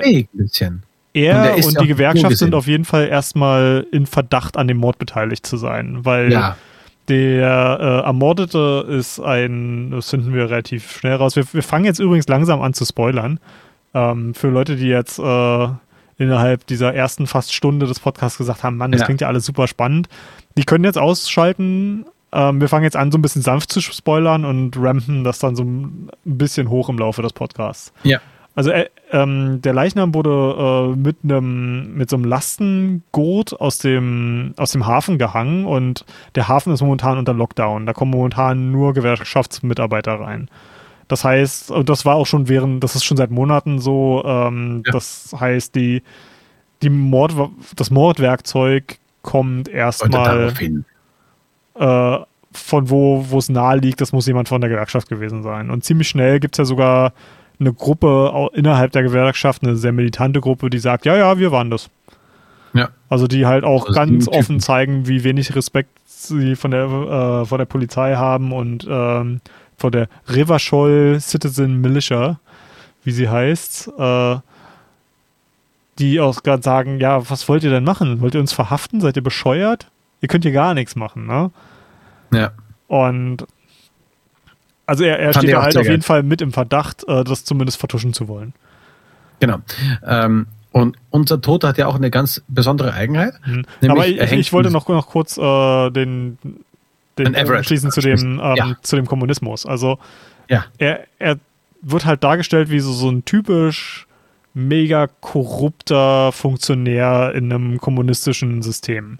Also das ähm, die, äh, das Regierungsmodell in Revachol selber ist, äh, kann man sich so ein bisschen vorstellen, wie zum Beispiel in der DDR oder in der BRD nach dem Zweiten Weltkrieg, dass man halt so ein bisschen äh, fremdbestimmt ist, dass man zwar eine eigene Regierung hat, aber per se ähm, doch untergeordnet ist unter äh, den unter Besatzermächten. Denn in Revachol war es so, dass es eine, eine kommunistische Revolution gab, die dann quasi von äh, von externen Staaten niedergeschlagen wurde und deswegen ist man jetzt im Grunde genommen einer, einer externen Kraft untergeordnet. Und aber die, die Gewerkschaft hier hat, hat ganz krass kommunistische Züge, ist aber korrupt bis zum geht nicht mehr. Und das, das merkt man an Evrat. Ganz extrem. Der halt, wie gesagt, mit Drogen und Waffen handelt. Und ähm, im Grunde genommen mit diesem Streik, der hier seit Monaten läuft, der quasi auch so zu, zu diesem politischen Pulverfass geworden ist, der den, den Mord ja. dann quasi auch mehr oder minder äh, ohne dieses Pulverfass hätte es den Mord nicht gegeben, sagen wir es mal so. Genau. Ähm, ja, und, und der, der versucht halt auch überhaupt kein Problem zu lösen. Der versucht ein Problem zu sein und auch ein Problem zu bleiben. Und das ist halt ja, keine Ahnung, das ist halt kei keine positive Darstellung vom Kommunismus, ne? Und ich, ich finde es halt wahnsinnig interessant, dass dich das, also schreib das mal einfach so auf ein Blatt Papier und, und pitch dein Spiel sozusagen. Du kannst in unserem Spiel ein, ein, Faschist sein, du kannst in unserem Spiel ein Marxist sein, du kannst in unserem Spiel äh, keine Ahnung was, also Ultraliberaler sein und das das als Feature-Set, ne? Und ich finde das halt total krass. Das Spiel bietet dir wirklich an, mega rassistische Sachen zu sagen. Und oh, ja. das Interessante ist, warum es aus meiner Sicht damit durchkommt, ist, weil die Welt auf dich entsprechend reagiert. Also ja. gerade gra Kim ist halt jemand, äh, der dessen Eltern einen Migrationshintergrund haben und ähm, also er sieht asiatisch aus. Ähm, Trägt er die Brille? hat, äh, also hat asiatische Züge, aber da das ja nicht in unserer Welt spielt, kann man das jetzt nicht äh, per se mit Asien gleichsetzen oder mit, mit asiatischen Ländern. Äh, spricht aber mit einem französischen Akzent. Und Rivachol ja. ist äh, französisch gecodet. Also ähm, ganz, ganz viele Sachen in der Welt haben französische Namen. Viele, die aus Rivachol sind, äh, haben einen französischen Akzent. Und man, man hat zum Beispiel auch Szenen im Spiel, wo Leute ihn wie ein Ausländer behandeln, auch wenn er keiner ist. Mhm. Also ein typisches Ding, was wir in deutschen Großstädten ja zu Genüge kennen, ist, äh, Leute türkischer Herkunft werden nicht wie von manchen Leuten nicht wie Deutsche behandelt, auch wenn sie schon in der dritten Generation hier leben. Das ist jetzt ein Beispiel, mit dem man das bei uns vergleichen könnte. Und wenn du halt mega rassistisch bist, dann wirst du halt das, was du gesagt hast, dass Kim sich dir ein bisschen öffnet, kannst du dann voll vergessen. Weil er dann definitiv keine gute Meinung von dir haben wird. Und ich glaube, das Spiel. Ich, ich habe mal einen Playthrough angefangen, wo ich das einfach ausprobiert habe, aber das hat mir einfach keinen Spaß gemacht, weil. Ja, das wird erzählt. Das, das, das Ding ist, das Spiel hält dir halt krass vor Augen, was du für ein Mensch bist, wenn, wenn du halt so, so mega rassistisch, äh, rassistische Sachen sagst. Und ja. das, das macht echt keinen Spaß, irgendwie das, sich in, in so einen Menschen reinzuversetzen. Ja, und es gibt auch in äh, Riverscholl genügend Leute, die eben ähnliche Denkmuster und Denkweisen haben. Und da bist du ja schon so ein bisschen in einem Zwiespalt, wie du darauf antwortest. Und äh, Kim braucht jetzt keine Verteidigung. Er ist jetzt kein, kein Schwächling, der verteidigt sich schon selbst. Aber du kannst da auch schon ein bisschen mal äh, reinstacheln oder zum Beispiel, er ist ja jemand, der eine Brille hat. Und auch darauf wieder mindestens zweimal äh, angesprochen oder vier Auge genannt. Also er wird immer so ein bisschen herabgesetzt von anderen, die halt echt einen Scheißdreck auf Polizei und alles geben, was schon an und für sich ein sehr interessantes Setting ist. Dass man Polizist ist, eine Aufgabe zu tun hat und du bist in einem echt feindlichen, also wirklich dir feindlich gesinnten äh, Gebiet. Und mhm. einer dieser möchte gern Rassisten, die dir gegenüber tritt, ist ja äh, Kuno. Ein kleiner, ah, ich, ich glaube glaub nicht, dass Kuno rassistisch ist. Ich glaube, Kuno sagt Nein, einfach äh, alles, um dich zu beleidigen. Scheißegal, ja, was es ist. Fucking Pigman. ähm, äh, nämlich auf der Suche nach, nach der Leiche, die schon eben drei Tage lang in diesem Baum drin hängt, gehen wir nun endlich in diesen äh, Hinterhof und da ist eben dieser Kuno, der Steine mit größter Beschleunigung gegen den gegen die Leiche schmeißt, weil er einfach ein Vollidiot ist. Äh, und diese zwei Kinder, er und seine Schwester, glaube ich, die sein soll, die über dem äh, Zaun. Nee, nicht seine Schwester. Nee, okay. Weil einmal sagt er äh, äh, Kuno, äh, Kuno, Kuno S. Wird sie genannt, Kuno aber S. das auch nur, weil sie aussieht wie Kuno. Okay. äh, und mit denen beschäftigt man sich nämlich öfter. Mehrere Side- äh, äh, Seitenwege führen ja. immer an ihm vorbei. Also, also Kuno ist äh, ein, ein Junge. Es wird nicht wirklich klargestellt, wie alt er ist, aber es wird ein junger Teenager sein, würde ich mal sagen. Keine Ahnung, so 14, sagt mein Bauchgefühl. Ähm, ja, ein, ein, ein kleinwüchsiger 14-Jähriger, ja. Ja, und kann auch älter wirken, als er ist, durch die Scheiß, den er mitgemacht hat. Durchaus ja. möglich. Und er ist einer der ersten NPCs, den du kennenlernst, wenn, wenn du aus dem, äh, aus dem Hotel rauskommst. Hotel? Motel? Ja, aus dem Hotel, ja. aus dem Whirling Rags. Aus dem ja. Whirling Rags. Und er ist eigentlich das Sinnbild dafür, was Revachol für einen Polizisten hält. Und ja. du, du kommst halt äh, zu der, der Szene des Mordes und da ist so ein, so ein kleiner Junge, der Steine auf die Leiche wirft mit, äh, wie du schon gesagt hast, Maximum Velocity. Also er ist, er ist da stolz auf. Der macht überhaupt keinen Heal daraus, ne? Der, der, der, rennt auch nicht weg und so, der ist einfach nur da und beleidigt dich die ganze Zeit, während du versuchst, deine Arbeit zu machen. Und äh, ja, sag, sagt auch diverse Sachen, die ich hier nicht in den Mund nehmen werde. Äh, was, was, was sind denn Slurs auf Deutsch? Schimpfwörter, die äh. für, für äh, ja, Menschen mit Minderheitshintergrund äh, benutzt werden. Herabla herab herablassende Sachen, ja. Beleidig größere Beleidigungen. Also ja. ihr könnt euch das ja vorstellen. Er benutzt herablassende Sachen für, für Homosexuelle, insbesondere wenn, wenn Kim und du was zusammen machen. Und die sind dann auch alle, alle zensiert im Spiel, aber das, äh, wenn was mit F anfängt und mit TS aufhört und äh, dazwischen ein paar Sterne hat, dann kann man sich schon denken, was damit gemeint ist. Ja, also ein, eine kurze Interaktion, während wir den Leichnam untersuchen. Äh, gehst du eben die Liste durch, was jetzt äh, quasi auf dem Plan steht. Alter, Gewicht und so weiter. Und eins ist eben auch ähm, Geschlecht, also auf siebtens Sex. Und Kuno S schreit rein, fucky, fucky. Ähm, darauf sagt äh, Kim, äh, männlich. Und Kuno sagt, wollt ihr Schweine jetzt etwas Sex haben? Und dann kannst du hinschreiben, fucky, fucky. Du kannst männlich hinschreiben oder Pigs gotta have sex. Also Kannst du dann aussuchen. Also, was sie immer wieder reinschreien, die sind auch immer da. Also, kriegst sie nicht weg. Dein erster äh, Impuls ist ja, alter, doofe Arsch, krieg ich ja weg mit euch jetzt. Die sind sowas von ähm, auf Englisch persistent. Also die gehen Ja. nicht weg, die geben nicht nach und äh, sie sind immer lästig und du hörst irgendwann auf zu interagieren. Du, du kannst lernst Kuno K.O. schlagen. Das ist eine Stimmt. Option. Und ich weiß nicht, ob du es kannst, aber du kannst auf Kuno S schießen. Ja, ich hatte, ich hatte ein Game Over, weil ich sie erschossen hatte mal.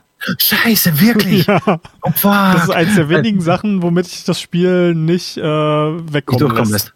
Fuck, weil äh, du hast eine, äh, gibt eine Chance, wo du halt eben, du hast beschrieben den, den Gurt, der den Typen äh, baumelnd oben lässt und du kannst sagen äh, zu äh, Kim, hey, diese Gürtelschnalle, wenn man die durchschießt, fällt er runter.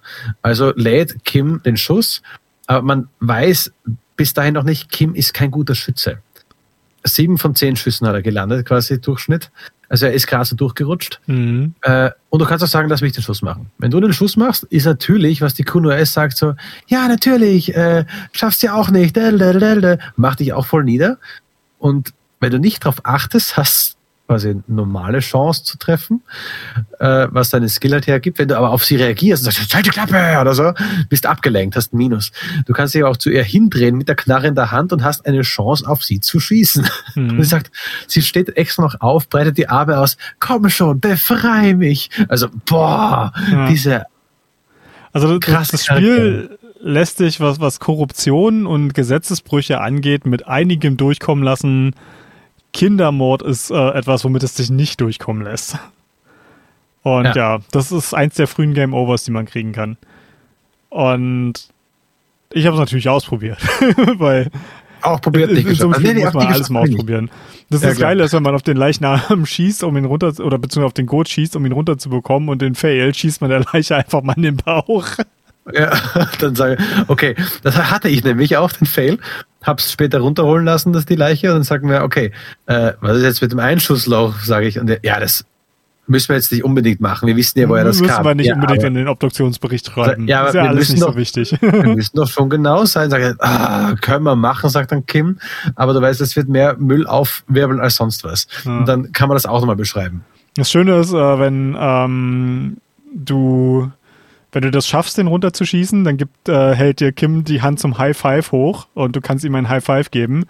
Und dann gibt dir das Spiel äh, die Option, den High Five anzunehmen, den High Five nicht anzunehmen oder den High Five ähm, anzunehmen und einen Low Five hinzuzufügen. Und dann, das, das, das Spiel erzählt es so schön. Kim, Lieutenant Kim Kutsuragi ist niemand, der einen Low Five hängen lassen würde. Und dann gibt er dir auch noch einen Low Five hinterher.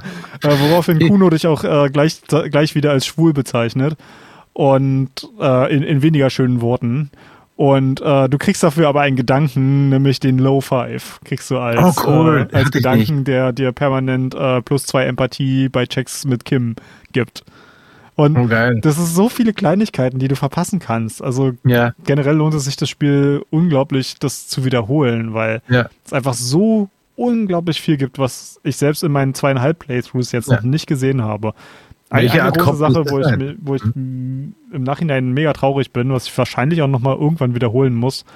Ähm, für den äh, Final Cut haben sie neue Quests hinzugefügt und zwar sind das alles Quests, die zu den äh, vier großen politischen Gesinnungen dazugehören.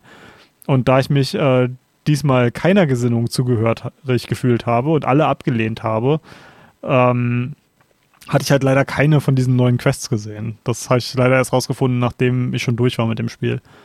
Ah, okay. Und, und das Äh, will ich eigentlich noch sehen. Und man, man kann sogar total absurde machen, Sachen machen und, und Kim, äh, Kim reagiert da sogar drauf. Ähm, Ja. in, in dem ersten Playthrough, den ich geschafft habe, habe ich es irgendwann geschafft, sowohl äh, Marxist als auch Faschist zu sein. Ähm, und er, er äh, Kim kommentiert auch, äh, wie zum Henker, dass es ihm nicht klar ist, was für, für Gedankengymnastik äh, Harry macht, um, um diese beiden äh, Welt, vereinen. Weltbilder in, in seinen Gedanken zu vereinen. Ja, aber da macht sie auch ein Minus auf Logik, oder? Weil es nicht drüber Ja, nachdenken darfst. genau. äh, das war auch einer der ersten Momente mit Kim während der Leiche, wo ich gemerkt habe, er kommt langsam so ein bisschen auf mein Level, weil äh, da gibt es so eine Interaktion, wo du sagen kannst, hm, ich glaube, er ist tot. Also drei Tage lang hängt er im Baum, ich glaube, er ist tot. Dann sagt er zu mir, totally dead. Und dann kannst du zurück sagen, dead, dead, dead, dead, dead, dead. Worauf er zurück sagt, dabba doop doop dead. Ohne mit, der, oh, ohne mit der Wimper zu zucken, komplett gerade raus. Oh.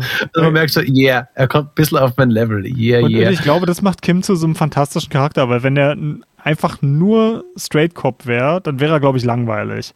Ja, aber da irgendwie hier und da einfach mal so, so ein bisschen Menschlichkeit und Humor durchscheinen lässt. Das macht Kim so unglaublich gut. Ja. Ähm, da, da, muss ich mal kurz äh, zwischengrätschen. Hast du äh, ja. mal den, das, den Merchandise-Store von ähm, Disco Elysium gesehen? Nein, leider da, nicht. Da, da, das ist leider permanent alles ausverkauft und man kann sich eigentlich nur auf eine. Warteliste packen lassen. Aber äh, du kannst Kim, Kims Bomberjacke als, als Merch kaufen. Oh, cool. Ja, finde ich mega geil. Und ähm, eins, was ich mir auf die Warteliste, mich auf die Warteliste zugesetzt habe, ist eine, äh, eine Krawatte mit Krawattennadel und dem, dem Tuch für den ähm, für den Anzug, dieses kleine Dreieckstuch, ah, okay. was man drin hat. Ja, ja. Ähm, und drauf aufgedruckt äh, sind die ganzen Bilder aus dem Gedankenkabinett. Also, oh, diese wow. also für, für Hörer, die, die das nicht kennen, ähm, das sieht so vom Stil her fast so ein bisschen wie ein Hieronymus Bosch-Gemälde aus. Und das sieht so cool aus. Und die haben den gleichen Print auch nochmal auf so einem Kimono. Sieht auch mega gut aus. Also oh, wow. da, da, sieht man wirklich, dass äh, Saum gibt es ja schon viel, viel länger, äh, seit Anfang der 2000er. Und das ist eigentlich ein, ein, Künstlerkollektiv. Also die haben eigentlich überhaupt nichts mit Videospielen zu tun. Die haben halt nur irgendwann Bock gehabt, ein Spiel zu machen. Äh, der Legende nach geht es so, dass äh, Robert Kurbitz äh, zu einem seiner Kollegen gesagt hatte, hat, äh, wir wir haben bei so vielen Sachen versagt, lass uns jetzt auch noch versagen, dabei versagen, ein Computerspiel zu machen. Und mhm. entgegen aller Wahrscheinlichkeit haben sie eins der besten Spiele aller Zeiten gemacht. Ja, das kann ich bitte unterschreiben. Und, und die Leute, die, die bei Saum am Anfang mit dem Spiel angefangen haben, waren halt alles Künstler, also größtenteils ähm, Autoren, die damit angefangen haben. Und das ist auch so was super Interessantes. Ich finde, das Spiel wirkt total wie aus einem Guss. Also man merkt dem überhaupt nicht, dass ja. da teilweise neun Autoren gleichzeitig an dem gleichen Charakter nee. geschrieben haben. Es gibt, es gibt keine richtigen Brüche, wo, wo Erzählstränge anders verlaufen, wo es zu schnell erzählt würde.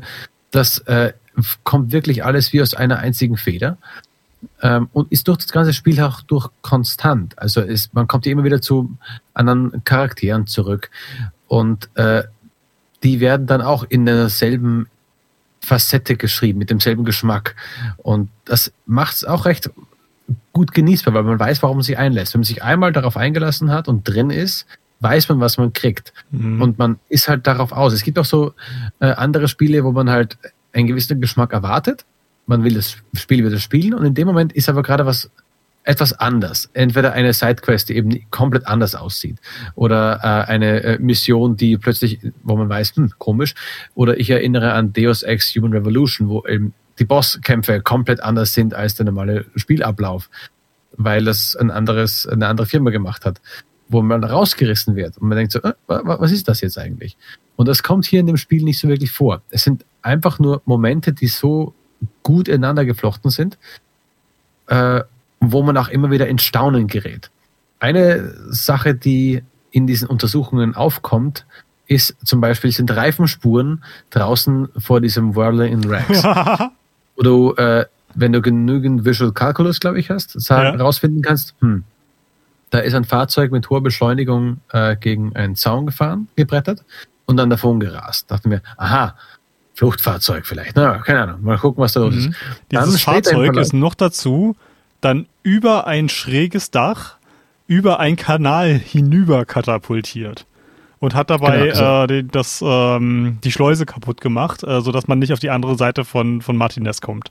Genau, erst am Tag drei darf man es äh, davon rüberkreuzen.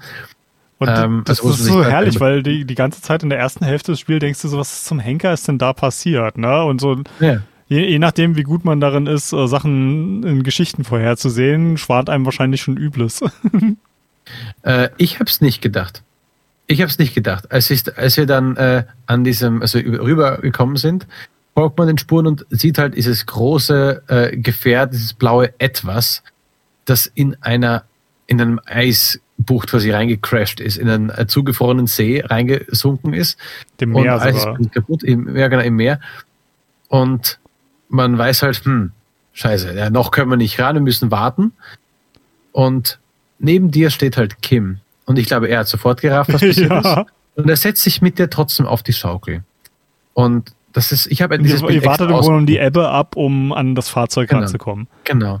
Und während der ganzen Zeit gibt es eine schöne Interaktion, man pfeift gemeinsam. Also ich ja, hast du, hast du mit Kim zusammen gepfiffen? Ich habe ich hab Scheiße gepfiffen und er hat mich ausgelacht. Ja, siehst du, weil du kein, keine probier du mal zu pfeifen. Ja, probier du mal zu pfeifen bei diesem Scheißwind und er macht eine extrem schöne Melodie. Ja, wir, wir, haben, wir haben perfekt äh, in, in Harmonie miteinander gepfiffen. Ah, schön.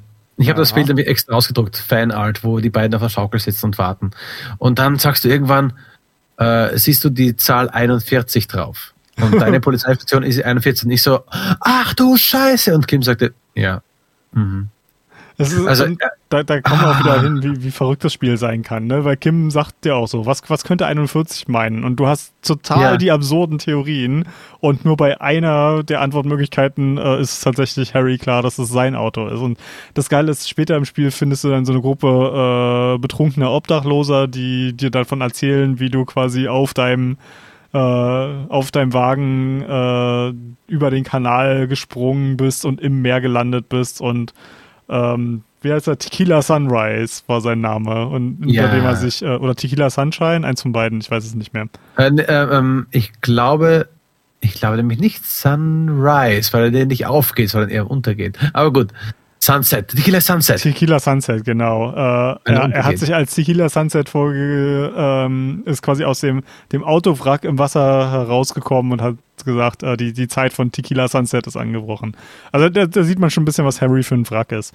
Mal eine blöde Frage. Hast du ähm, irgendwelche Drogen genommen während der ganzen Zeit? Die du gespielt hast? Ich, äh, ich habe einmal Alkohol genommen, ich habe einmal eine Zigarette äh, äh, gemacht, weil es gab halt Erfahrungspunkte dafür. ja, es, es Und, gibt äh, auch eine, wenn deine Electrochemistry hoch genug ist, kriegst du von der auch äh, das, äh, die Quest Speed zu suchen und das zu sniffen. Okay, nee, also das wollte ich auch gar nicht machen. Ich wollte es nicht zu krass werden lassen. Aber einmal meinte er so, ah, die Zigarette, die, die beutest du jetzt. Und ich habe gedacht, was, wenn ich einmal eine Zigarette habe, habe ich diese Erfahrung, habe ich das geschafft, die Quest geschafft?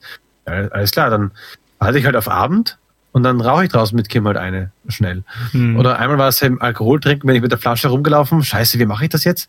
Und dann habe ich halt äh, auf die Schnelle bin ich in mein Zimmer rein, wo mich, wo ich halt alleine drin bin, habe einen Schluck genommen und habe es wieder weggesteckt. Aber du hast es hinter Kims Kim, Rücken gemacht.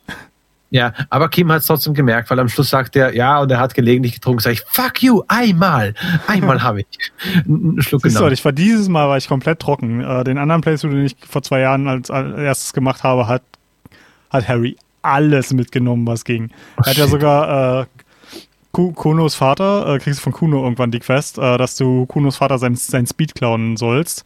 Und äh, mhm. Kuno will das 50-50 mit mitteilen kannst du vergessen, Harry hat das alles selbst sich reingepfiffen. Gott. Ähm, Aber alles immer ah, schön hinter, hinter Kims Rücken, weil du kannst äh, quasi nachts, wenn ihr, ähm, wenn ihr zu Bett geht, kannst du dich ja. rausschleichen und Sachen machen, die du hinter Kims Rücken machen möchtest. Genau. Ähm, ich habe hier noch eine Sache, die ich erwähnen will, was einfach alles äh, für mich verkauft, äh, an dieses Spiel verkauft hat, war die Nebenquest, die du von der Working Class Woman kriegst. Hast du die mitbekommen? Äh, okay, ähm, vom Büchergeschäft geht man, also die, die Quest will ich so erzählen. Ich, also milder Spoiler natürlich für die, für die ganze Quest, aber es beschreibt so gut, was dieses Spiel macht. Du gehst an einer Frau vorbei, Working Class Woman, und plötzlich schaltet sich einer deiner Sinne ein. Ich glaube, Volition, irgendwas war das, oder Inland Empire. Und sie sagt, diese Frau sucht jemanden. Ja. Und dann sagst du, äh, vermissen Sie jemanden? Und sie, nein, ich vermisse niemanden. Vermissen Sie, sie vermissen Ihren, äh, doch, Sie vermisst jemanden. Vermissen Sie Ihren Mann? Na, nein, ich vermisse meinen Mann. Also wissen Sie genau, wo er ist. Und du kannst so laut auf rumgehen und auch Kim sagt irgendwann, was wird denn das jetzt schon wieder? Und bis sie irgendwann äh, also dich wegschickt und sagt, lassen Sie mich bitte einfach in Frieden. Ich vermisse niemanden. Und dann gehst du herum in der Welt und manchmal meldet sich dein Hirn zu Wort. Dann erscheint so ein Kreis über deinem Schädel mit einer Info. Und ich, bei mir passierte das, als ich halt bei einem äh, ja, betrunkenen Typen auf der Treppe vorbeiging. Und haben wir so, wusch. Und dann sagt er, wir haben es gelöst. Und ich, ja, haben wir. ja. ja, haben wir. Was haben wir gelöst? Und dann sagt er, na, den Fall. Wir haben es gelöst. Ja, was weißt du denn? Der Mann ist verloren. er ist betrunken. Er ist einfach nicht mehr ganz Herr seiner Sinne. Er ist verloren. Und deswegen ist er verloren. Ah! Und gehst hin zu ihr und sagt, ich weiß genau, was mit ihrem Mann ist. Ich habe schon gesagt, er ist nicht weg. Ihr Mann ist bitte betrunken, oder? Aha, wollen Sie sagen, dass jede Frau, die halt eine Working Class Woman ist, unbedingt einen betrunkenen Mann haben muss? Äh, ich sage jetzt nicht nein. dann sagt er, na gut, Sie haben recht. ist genauso. Er ist ein Trinker und er ist äh, zum Trinken weggegangen. Er wollte eigentlich noch Bücher in die Bibliothek zurückgeben, aber er ist nicht zurückgekommen. Wahrscheinlich ist er wieder trinken mit den Jungs drüben. Und dachte mir, oh yeah, geil. Und dann gehst du rüber, kommst eben zu den, diesen betrunken Bolden und darunter ist ja einer, der einen wunderschönen Namen hat, nämlich, weißt du, wie der heißt? Nee. Don't call Abigail. Achso, der heißt Don't call Abigail. Ja, der heißt auch Don't call Abigail. Das Einzige, was er sagt, Don't call Abigail. Und ich habe mir gedacht, das ist zu einfach. Das ist es, glaube ich, nicht. Ja. Und ich habe weitergesucht und plötzlich trifft man aber, und da ist es mir so ein bisschen mulmig geworden, ähm, kommt man auf so eine Mole, auf so einen Steg, der halt echt verlassen ist. Und da siehst du einen Mann, der halt äh, komplett bleich auf dem Boden liegt, Kopf gegen die Bank gedonnert. Und du merkst, der ist tot. Der ist betrunken, herumgelungert, eine Flasche liegt neben ihm, du fällst durch das Brett, er ist durch das Brett durchgekracht, mit dem Kopf aufgeschlagen an der Bank, er ist gestorben.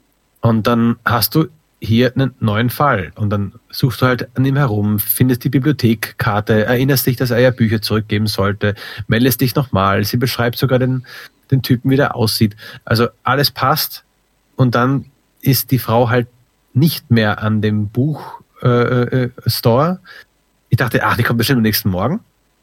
Sondern du erfährst, ach nee, die wohnt halt äh, nicht allzu weit weg in der Tür, wo du vorher nicht reinkamst. Mhm. Scheiße, jetzt muss es offiziell machen. Jetzt muss der hingehen, muss eben den Mord melden, äh, den, den Tod melden, die Leiche melden und musst ihr Bescheid geben, dass ihr Mann gestorben ist. Und ah, oh, das war eine echt krasse Nebenquest, die mir mhm. sehr gut gefallen hat, die eben ein, nur eine Nebenquest war. Sie macht für deinen Hauptcharakter in dem Sinn gar nichts, aber für das Worldbuilding macht es halt enorm viel. Vor, vor allem, was, was das Krasse daran war, fand ich, das Ding hat einfach so angefangen wie irgendein verrückter Traumfall von Harry, der im Grunde fast schon ein bisschen Satire war, all wie das in Rollenspielen der Spielercharakter ständig irgendwelche random Leute anquatscht und Quests von denen bekommt. Also ja. es fing halt an wie so, so eine Kritik des, der, der random Quest-NPCs in irgendwelchen Dörfern. Und ich und als das hätte es eigentlich schon funktioniert und haha, guck mal, Harry spricht irgendwelche fremden Leute an und erwartet irgendwelche Aufgaben. Das an sich hat äh, schon funktioniert. Dass es dann aber sich herausstellt, dass ihr Mann tot ist und dass du wirklich auf eine herzzerbrechende Art und Weise das der Frau mitteilen musst und es dann halt auch so gut geschrieben ist, dass es auf einer emotionalen Ebene absolut trifft, ja. das, da, da muss man schon so ein bisschen den Hut vorziehen. Ja, und halt, es hat halt diesen, äh, diesen Punkt so genau, so genau getroffen, wie dein innerer Verstand halt funktioniert. Und dieses, das ist es, ist die Lösung. Ich so, ja, natürlich ist die Lösung. Äh, wozu? Und dann, ja, von dem. Und dann denkst du, oh, Kacke, wenn das jetzt stimmt. Es zeigt halt, dass äh, Harry Dubois ein Genie ist. Er hat Zeug zum Genie, was halt immer gekoppelt ist, auch an Wahnsinn. Aber man merkt halt, wie er in ein paar Sachen so einen Zeiger hat, wo man genau auch, das, das spricht ja auch für ihn. Er hat ja auch so eine Mappe, in der alles drinsteht, was er bis jetzt gemacht hat, wenn man die angefunden hast. Mhm. Und da steht auch drin, wie viele Fälle er schon gemacht hat, dass er eben extrem gut ist in dem, was er macht. Er ist halt extrem crazy, unzuverlässig oftmals und eben, eben auch nicht zurechnungsfähig manchmal. Und also, wenn man dann mitbekommt am Ende, warum seine Kollegen die äh, quasi die Szene verlassen haben, den Tatort, was er für Sachen gemacht hat, wo man denkt so, Alter, was ist er für ein wahnsinniger Brocken? Wie, wie, wie krank ist der eigentlich? Er sich selbst den Tod wünscht und alles, aber halt sein Hirn funktioniert auf eine andere Art wieder so geil, mhm. dass der diese Morde einfach oder diese äh, Tatorte einfach im ja, Nebenbei. Ich, ich, da, ich wäre da jetzt extrem vorsichtig damit, das eine mit dem anderen in einen Zusammenhang zu stellen, weil Ich weiß nicht, ob du selber in deinem privaten Leben schon mal das große Unglück hattest, äh, einen, einen Menschen zu haben, der dir nahe ist, der selber suchtkrank ist.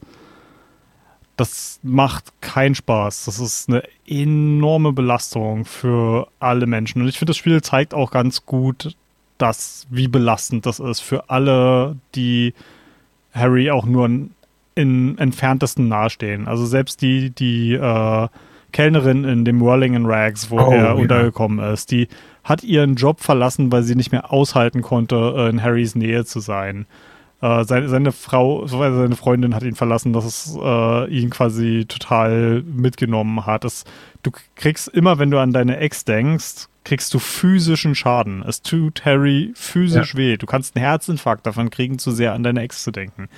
Ähm, aber äh, es wirft eigentlich viel noch mehr, noch mehr ein Licht darauf, ähm, was für furchtbare Konsequenzen das für, für deine Partner hat und für, für die Menschen in deiner Umgebung. Und ich würde sagen, eher sagen, dass Harry ein genialer Detective ist, obwohl er diese Probleme hat. Und ich würde nicht sagen, dass das zusammengehört, weil ich finde, das ist ein ähm, ganz, also aus meiner Sicht ein total ätzendes äh, Klischee des, des manischen Genies, des Typen, der verrückt ist, aber super intelligent und das eine geht nur mit dem anderen. Ich finde, das ist ein, ein sehr schädliches und abgedroschenes Klischee im Storytelling. Und ich finde, es ist wahnsinnig ungesund, das, das so miteinander zu verheiraten, weil Leute können wahnsinnig intelligent sein, ohne verrückt zu werden. Leute können eine psychische Störung haben, ohne intelligent zu sein. Und manchmal passiert das halt beides zusammen. Das ist unter Musikern wird das auch wahnsinnig oft genannt. Äh, so zum Beispiel gro große Legenden wie Jimi Hendrix und Kurt Cobain oder Amy Winehouse werden immer wieder aufgeführt als Menschen, die die halt dieses tragische Genie waren und ich, ich finde es immer ganz schwer, wenn das, das gleichgesetzt wird mit, ach ja, nur Leute, die, die tragische, ein tragisches Leben haben, können irgendwie große Kunst machen. Und ich finde, da wird immer viel, im Englischen sagt man Cherrypicking betrieben, ähm, dass einem halt so Beispiele wie halt Jimi Hendrix oder Kurt Cobain oder Amy Winehouse oder wen es noch so alles gibt, rausgepickt werden. Da wird dann aber vergessen, dass es einen Haufen großartiger, extrem talentierter Künstler gibt, die mittlerweile, keine Ahnung, 80 sind und ihre ganzen Karrieren super, super Kunst gemacht haben. Ja, man soll es auf jeden Fall nicht verallgemeinern. Ich ja. sage aber, so, so, sorry hier für den Rant, aber ich, ich wollte. Alles gut. Ähm, ich, ich sage aber nicht, dass man es verallgemeinern sollte, aber dass er auf jeden Fall so jemand ist, der halt mit sich mit extremen inneren Dämonen zu kämpfen hat. Ja. Und aber ich, ich habe auch in dem ganzen, in der ganzen Story das Gefühl gehabt, dass Harry ein genialer Detective war, bevor er abgestürzt ist, auch. Und dass, äh, der, dass ja, der Absturz im Grunde genommen kam nach. Es wird ja alles so ein bisschen darauf zurückgeführt, dass, dass äh, er eine, eine, Trennung von einer Frau enorm nicht verkraftet hat, aber die ja. Trennung im Grunde genommen kam, weil er halt mit dem Saufen angefangen hat und mit äh, ja. Sub Substanzmissbrauch. Äh, bei mir ist es nicht ganz, äh, nicht ganz klar gemacht, warum sie ihn verlassen haben, weil sie halt quasi so mit ihm nicht mehr leben konnte. Ja. Das weiß ich noch. Also wenn, wenn du genau bestimmte Skills, also das ist halt das Ding, du kannst das halt auch gar nicht erst erfahren, wenn du nicht die richtigen Skills hast und nicht mit den richtigen okay. Leuten sprichst. Aber ähm, dein, deine Partner können dir verraten, dass, wenn, wenn du halt die, die richtigen Optionen wählst, dass Harry im Grunde genommen schon lange bevor die Trennung kam, ähm, quasi der Absturz begonnen hat. Und es wird nie genau gesagt, was jetzt seine Hintergründe sind, was für psychische Störungen er vielleicht hat. Und ich finde auch ganz gut, dass das Spiel da nicht ins Detail geht. Aber die, die Trennung hat ihn im Grunde genommen, als er schon in einem sehr, sehr dunklen, einem sehr dunklen Ort war, hat es ihm im Grunde genommen den Rest gegeben. Und, Und er klammert sich halt an dieses Ereignis. Aber das Ereignis selber ist aus meiner, aus meinem Verständnis der Geschichte halt auch nur ein Teil einer langen Kette von sehr, sehr schlechten Entscheidungen. Ja. Mann, jetzt haben wir hier aber auch einen, einen riesen Drop genau. reingestellt, der einen richtig schön runterzieht. Hast du gewusst, dass Egghead von Scooter sein soll? Ja, äh, das hat äh, die ähm, einer der Autoren und die Lead-Autorin von dem Final Cut, äh, Helen Hinpere, ich hoffe, ich habe das jetzt richtig ausgesprochen, wahrscheinlich ja, nicht. Ähm, die hat das äh, in einem Interview, was ich neulich gesehen habe, gesagt, dass sie Ähm, da, da, können wir mal den Schluss ziehen auf, äh, die hatten ja viele Autoren und sie wurde unter anderem gefragt, wie zum Henker schaffen sie es mit so vielen Autoren einen Charakter zu, die alle an einem Charakter schreiben, das hinzukriegen, dass der trotzdem wie aus einem Stift sich anfühlt. Und sie meinte, äh, eine Sache, die sie oft benutzt haben, oder war das Robert Kurwitz? Einer von den beiden hat auf jeden Fall gesagt, ähm, sie benutzen ganz viel Musik. Und hm. äh, Musik war wahnsinnig wichtig in der Entstehung des Spiels. Weil, ja, das war Robert Kurwitz, der gesagt hat, eins, was kein Autor kann, ist Musik machen. Aber sie haben halt sehr, sehr viel Musik benutzt, um quasi so als Mood Pieces zu funktionieren. Ja. Und ähm, Helen hat auf jeden Fall in einem Interview gesagt, dass Scooter auch wichtig, unter anderem wichtig war, um, um den Ton zu treffen von dem Spiel. Und ich finde das so witzig, weil wenn man sich alle HP Baxter so anguckt, kann man, also mir fällt es schwer, da den, den, Schluss von dieser Musik äh, zu äh, zu Disco Elysium zu finden. Aber in seinem Zelt da drin, ja. Und er hat auch einen guten Satz. Es gibt da diesen Moment, wo er sagt, äh, wo Ed Egghead sagt nur Hardcore. Und du sagst, und ist wirklich Hardcore? Und er, es ist Hardcore. Und sagst, du wirst weiterhin Hardcore sagen, oder? Und dann sagt er, skip a D, skip a danger, I'm the rearranger. ja, ja, er, er sagt so, in irgendeinem Dialog hat er auch mal gefragt, how much is the fish? Ja, stimmt, stimmt, ich erinnere mich. Also das ist das Zitat. Und es, es soll wohl enorm viele musikalische Zitate geben in dem Spiel, von denen ich einige auch gar nicht erst gefunden habe. Ähm, ein, ein weiteres deutsches Beispiel, was äh, direkt auch im Spiel sein soll, ist Einstürzende Neubauten. Äh, die sind sogar äh, in den Credits drin, aber ich habe es im Spiel leider uh. nicht gefunden. Okay. Aber, aber ja, Musik soll ein riesengroßer Einfluss auf das Spiel gewesen sein. Ja, und äh, das spiegelt sich auch, du hast gesagt, das ist eine Band, die einen Hauptteil der Musik da gemacht hat? Ja, British Sea Power heißen die. Ist eine äh, okay. englische Band, wie der okay, Name in, vermuten lässt. Werde ich in den, in den Show Notes verlinken. Äh, ich werde mir auf jeden Fall ein bisschen Musik von denen äh, kaufen, denn äh, es gibt so ein paar Stücke, die mir einfach im Ohr bleiben. Das, das könnte allem, für dich ein ganz interessantes Erlebnis sein, weil British Sea Power, äh, die haben, die machen Songs mit Lyrics und du kennst die jetzt alle ohne Lyrics. Ja, nur einen einzigen kenne ich mit Lyrics, nämlich wo man ähm, gegen Ende hin zu der Insel rüberfährt. Ja. Und äh, da, da singt die eine Frau, dass mir, ah, das passt doch so gut rein. Wunderbar. Also ich bin sehr gespannt darauf und ich will mir auf jeden Fall mehr anhören, denn ich mochte eigentlich jedes Stück. Und zum Beispiel, ich hatte so viel Respekt vor der ganzen, vor dem ganzen Worldbuilding plus der Musik. Bei dem ersten Schritt in die Kirche. Es gibt eine Kirche, die man für diese ähm, Egghead-Leute da äh, ja. quasi äh, du, kannst machen. quasi für, da gibt es so ein paar Raver, die in so einem kleinen Zelt machen, die wollen in einer verlassenen ja. Kirche äh, einen Club machen. Und genau. du kannst denen entweder helfen oder nicht helfen. Die wollen da auch noch ein Drogenlabor machen. Das kannst du, je nachdem, wie, wie pfiffig du bist, kannst du das früh rausfinden und unterbinden und dann quasi nur einen Club draus machen. Oder halt, du kannst dich auch an den, den Drogen, an dem Drogenlabor beteiligen, je nachdem, wie abgefuckt dein, dein Kopo-Type ist. Ja. Ähm, und beim ersten Schritt in die Kirche sieht man ja innen so eine, eine ganz komische Stimmung. Ist alles leer zuerst, aber die Musik kommt und es ist eine sehr extrem schöne Musik. Ja, die, die Musik in der Kirche ist mit die, das Geilste in dem Spiel. Das ist so und eine, ein geiles Moodpiece da drin. Und ich weiß nicht, was es ist, ob es ein Inland Empire ist, das sagt, es wäre nicht richtig hier zu laufen. Und ich dachte mir, ah, vielleicht heißt das irgendwas. Und dann bin ich echt jedes Mal da drin gegangen. Äh, ich ich, ich wollte nicht riskieren. Ich gewesen sein, weil ich habe das nicht bekommen und ich hätte das auf jeden Fall dann auch gelesen. Ja, wird es anders gewesen sein, aber es, es wäre halt nicht richtig, hier drin zu laufen. Oder Shiver oder sowas war das, wo man halt die Stadt so mhm. fühlen kann. Das hatte ich ein sehr interessantes Skill. Und wenn du hier reingehst, gibt es ja auch dieses einen, es ist ein Ding, wo es ein Loch gibt, wo man nichts hört. Wo man in der ja. Mitte drin steht und du hörst gar nichts. Hast du die Quest und, gemacht, um rauszufinden, was das ist? Äh, nein. Haha, okay. Aber du hast es gemacht, höre ich ja, daraus. Das ist ein, ein Loch in der Realität. Und es gibt, äh, es gibt ja in dieser Welt den sogenannten Pale. Äh, ja. Ich weiß nicht, wenn du äh, nicht so viel Enzyklopädie hast, hast du darüber vielleicht nicht so viel rausbekommen. Die Leute haben mir davon erzählt. Ah, aber der, der Pale ist im Grunde genommen unbewohnbares Gebiet. Und ich stelle mir das so ein bisschen wie Nebel vor aber in dem quasi nichts existent ist. Und der äh, bedeckt einen Großteil der, der Weltoberfläche. Und von Elysium, also die Welt heißt Elysium. Okay. Und hier kannst du rausfinden, dass da im Grunde genommen ein kleiner Riss in der Realität ist innerhalb dieser Kirche.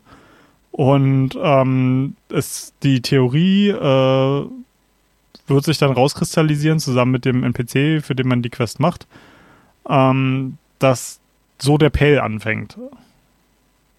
Das ist quasi, dass das der, der ah. Ursprung vom Pale ist, der irgendwann hier auch ausbrechen wird und Martinez und Revachol äh, umschließen und ja, vernichten wird.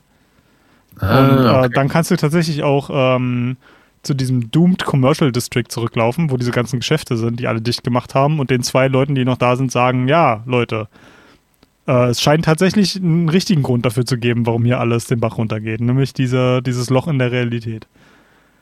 Du kannst ah, okay, am Ende, wenn, wenn du gefragt wirst, äh, was glaubst du denn, warum du deinen äh, deinen Geist äh, bzw. dein Gedächtnis verloren hast, kannst du auch sagen, na, das war das Loch in der Realität. Das war Hass. Das hat nichts mit meinem Alkoholkonsum zu tun. Nein, nein, nein. Also, äh, wenn wir jetzt schon um, über die Quests reden, hattest du während der Morduntersuchung irgendwann mal so Momente, wo du gedacht hast, ich glaube, ich weiß eine der Antworten und ich glaube, ich weiß, wie es ausgeht? Nein, auf gar keinen Fall. Ich finde, das Ende kommt sowas aus dem Nichts, das hätte ich nie erwartet. Und das Spiel wirft ja auch einen Red Herring nach dem nächsten irgendwie vor die Füße. Ja, das stimmt. Ja. Ähm, hast du das, äh, sag, kommen, kommen wir mal auf den entsprechenden Punkt, den ich jetzt so mittelmäßig meine, davor, nämlich als die große Eskalation stattfindet. Als der Leichnam, der sich ja als einer von vier äh, Spezialeinheiten entpuppt, der da getötet und deswegen erhängt worden ist, erhängt worden, um halt das Erschießen vorzutäuschen, äh, also zu vertuschen, besser gesagt, äh, kommt es zu einem großen Showdown mit der gegen die Union. Also gegen Man muss dazu sagen, diese äh, das ist im Grunde genommen eine, ähm, wie sagt man, so eine Paramilitärgruppe, die von der Firma ja. angeheuert wird, der der Hafen gehört. Und es sollen im Grunde genau. genommen Streikbrecher sein. Und ähm, genau. durch diesen Mord äh, ist jetzt im Grunde genommen, sind die vollkommen außer Kontrolle und wollen halt Rache nehmen. Und alle gehen halt davon aus, dass es die Gewerkschaft war, die den Mord begangen hat, weil sie halt auch so getan haben, als wären sie es gewesen. Und ähm, sowohl die Gewerkschaft als auch die, ähm, die Söldner wollen das Ding halt total eskalieren und hier einen Krieg draus machen. Und es ist sogar in, im Sinne der Gewerkschaft einen Krieg draus zu machen, weil sie wollen, dass es schlechte Presse für äh, Wild Pines, diese Firma, gibt äh, und das damit ihre Position stärkt.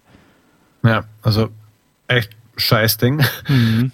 Aber hier hast du dann auch so eine Möglichkeiten. Hast du das, hast du, weißt du, ob man das wirklich ohne Blutvergießen schafft? Ich glaube nicht, dass du Blutvergießen verhindern kannst. Weil ich habe, in einem Ding habe ich alles richtig gemacht. Ich habe einen Run gehabt, wo ich alle seine, also auf alle Sachen, die er mit dem ich Hast mit du gesavescammt? Ähm, nein, ich habe einmal bin ich, was war das? Ich bin gestorben. Also äh, das normale Ende, also, mhm. also von dem Firefight, wo man halt fast drauf geht. Aber ich muss ja dann abbrechen, weil äh, Kinder und so weiter. Dann habe ich es eben am nächsten Tag oder ein paar Stunden später nochmal neu anfangen müssen. Und da hat es aber davor gespeichert, nicht mittendrin. Mhm. Dazwischen, und da hatte ich eben ein paar Sachen nicht geschafft. So, dann bei diesem zweiten Versuch, es war kein aktiver Safe Scum, probiert und die Kinder sind schuld. genau. Ich habe es beide Male geschafft dann. Die Sache, ich habe quasi alles in dem Sinne richtig gemacht und trotzdem hatte ich das Gefühl, wenn ich den Haupttypen jetzt nicht sofort erschieße als erster, dann wird's böse enden. Und deswegen habe ich so ein bisschen gedacht, was ist, wenn ich es nicht gemacht hätte? Hätte mich dann der, weil dann stehen drei Leute gegenüber. Sie, die Frau, die extrem äh, quasi äh, Sport also ich hatte bei meinem ersten Playthrough hatte ich zu dem Zeitpunkt keine Schusswaffe und äh, kann dir also da auch aus Erfahrung sagen, äh, nee, hilft nicht. Scheiße, okay. Also sie, weil es einer deiner Stimmen sagt, es ist gut, dass du jetzt eine Waffe dabei hast. Ja. Ähm, hast, okay, dann äh, hast eben einen Typen, der dir gegenübersteht, der keinen Helm auf hat, der auch betrunken ist und der dich, der halt der Bruder, also der eigentliche Bruder von dem Ganzen ist, die haben halt zusammengehört wie äh, Bech und Schwefel und der, ja, Scharfschütze. Also Adoptivbruder vom Ermordeten war das. Ja, genau. Und ich habe mir auch gedacht, so, ah, der Scharfschütze, der könnte es ja eigentlich gewesen sein. Weil er ist der Einzige, es muss ein Schaf. Mein erster Gedanke war, als ich gehört habe, da war ein Schuss von weit draußen. Mhm. Und ich dachte, das muss ein Scharfschütze gewesen sein. Das kann nicht vom Balkon gewesen sein. Witzigerweise Irgendwie. ist ja der Scharfschütze der Truppe ist auch der einzige, von dem man nicht wusste, dass der in äh, Martinez war. Weil man weiß ja. ja. eigentlich nur, dass der Ermordete, dann der Große, also der Bruder des Ermordeten und die ja. Frau in Martinez war. Der, genau. Also ich, ich war mit der Vertreterin von Wild Pines, war ich extrem dicke und die hat mir eigentlich alles erzählt, aber selbst die scheinen nicht gewusst zu haben, dass es noch diesen, diesen vierten gibt. Killer, genau. Ähm, war richtig krass, dass man den dann sieht und dachte mir, okay, wenn der jetzt so eingeführt wird, ah, ob es nicht der ist und dann kannst du eben sagen, ja, wer denkst du denn, wer es war? Und dann sagt er, er ist nicht hier. Kannst du als erste Antwortmöglichkeit sagen von vielen. Ja, das ist eine typische tolle Sache, er ist nicht hier. Also, ja, werden dann, und dann kannst du sagen, ja, er ist einer von, von euch sogar und sogar der, vielleicht sogar. Also du kannst sogar dann die ankreiden. Mhm. Aber zu wissen jetzt im Nachhinein, und jetzt eben Spoiler, mega Spoiler, dass keiner der Anwesenden es sein kann, sondern dass es jemand ist, den du noch gar nicht kennengelernt hast und auf den du auch niemals hättest kommen können. Fand ich schade. Ich hatte gehofft, ja. dass man ein bisschen mit ein bisschen Grips vielleicht sogar selbst draufkommt oder dahin entwickeln, was entwickeln kann. Das, das Ende ist so, so ein bisschen so ein Deus Ex Machina fast schon, weil sich herausstellt, dass der Schuss von einem Scharfschützen auf einer vorgelagerten Insel kam, auf die du bisher nicht raufgekommen bist. Und ja ich habe das Gefühl, ähm, kennst du das ein bisschen, ähm, diese Geschichten von japanischen Soldaten aus dem Zweiten Weltkrieg, die noch Jahrzehnte nachher, äh, nachdem der Krieg beendet war, weiter äh, Guerillakrieg äh, in, im südchinesischen Meer geführt haben? Weil sie im Grunde genommen. Ja. Also, um es jetzt mal in eine historische Sache so ein bisschen zu vereinfachen. Es, es gab halt viele sehr fanatische Guerillakämpfer der Japaner im Zweiten Weltkrieg, die im Grunde genommen, also die Japaner haben ganz, ganz, ganz furchtbare Sachen gemacht und haben auch ihre mhm. eigenen Soldaten auf eine Art und Weise indoktriniert, die, die es so wahrscheinlich in keinem anderen Konflikt jemals gegeben hat. Und äh, da gab es sehr lange halt Kämpfende, die nicht keine Kapitulation akzeptiert haben und sich im Grunde genommen gesagt haben, wir, wir akzeptieren nur eine, Kapitul äh, eine direkte Anordnung vom Kaiser, dass wir aufhören dürfen zu kämpfen.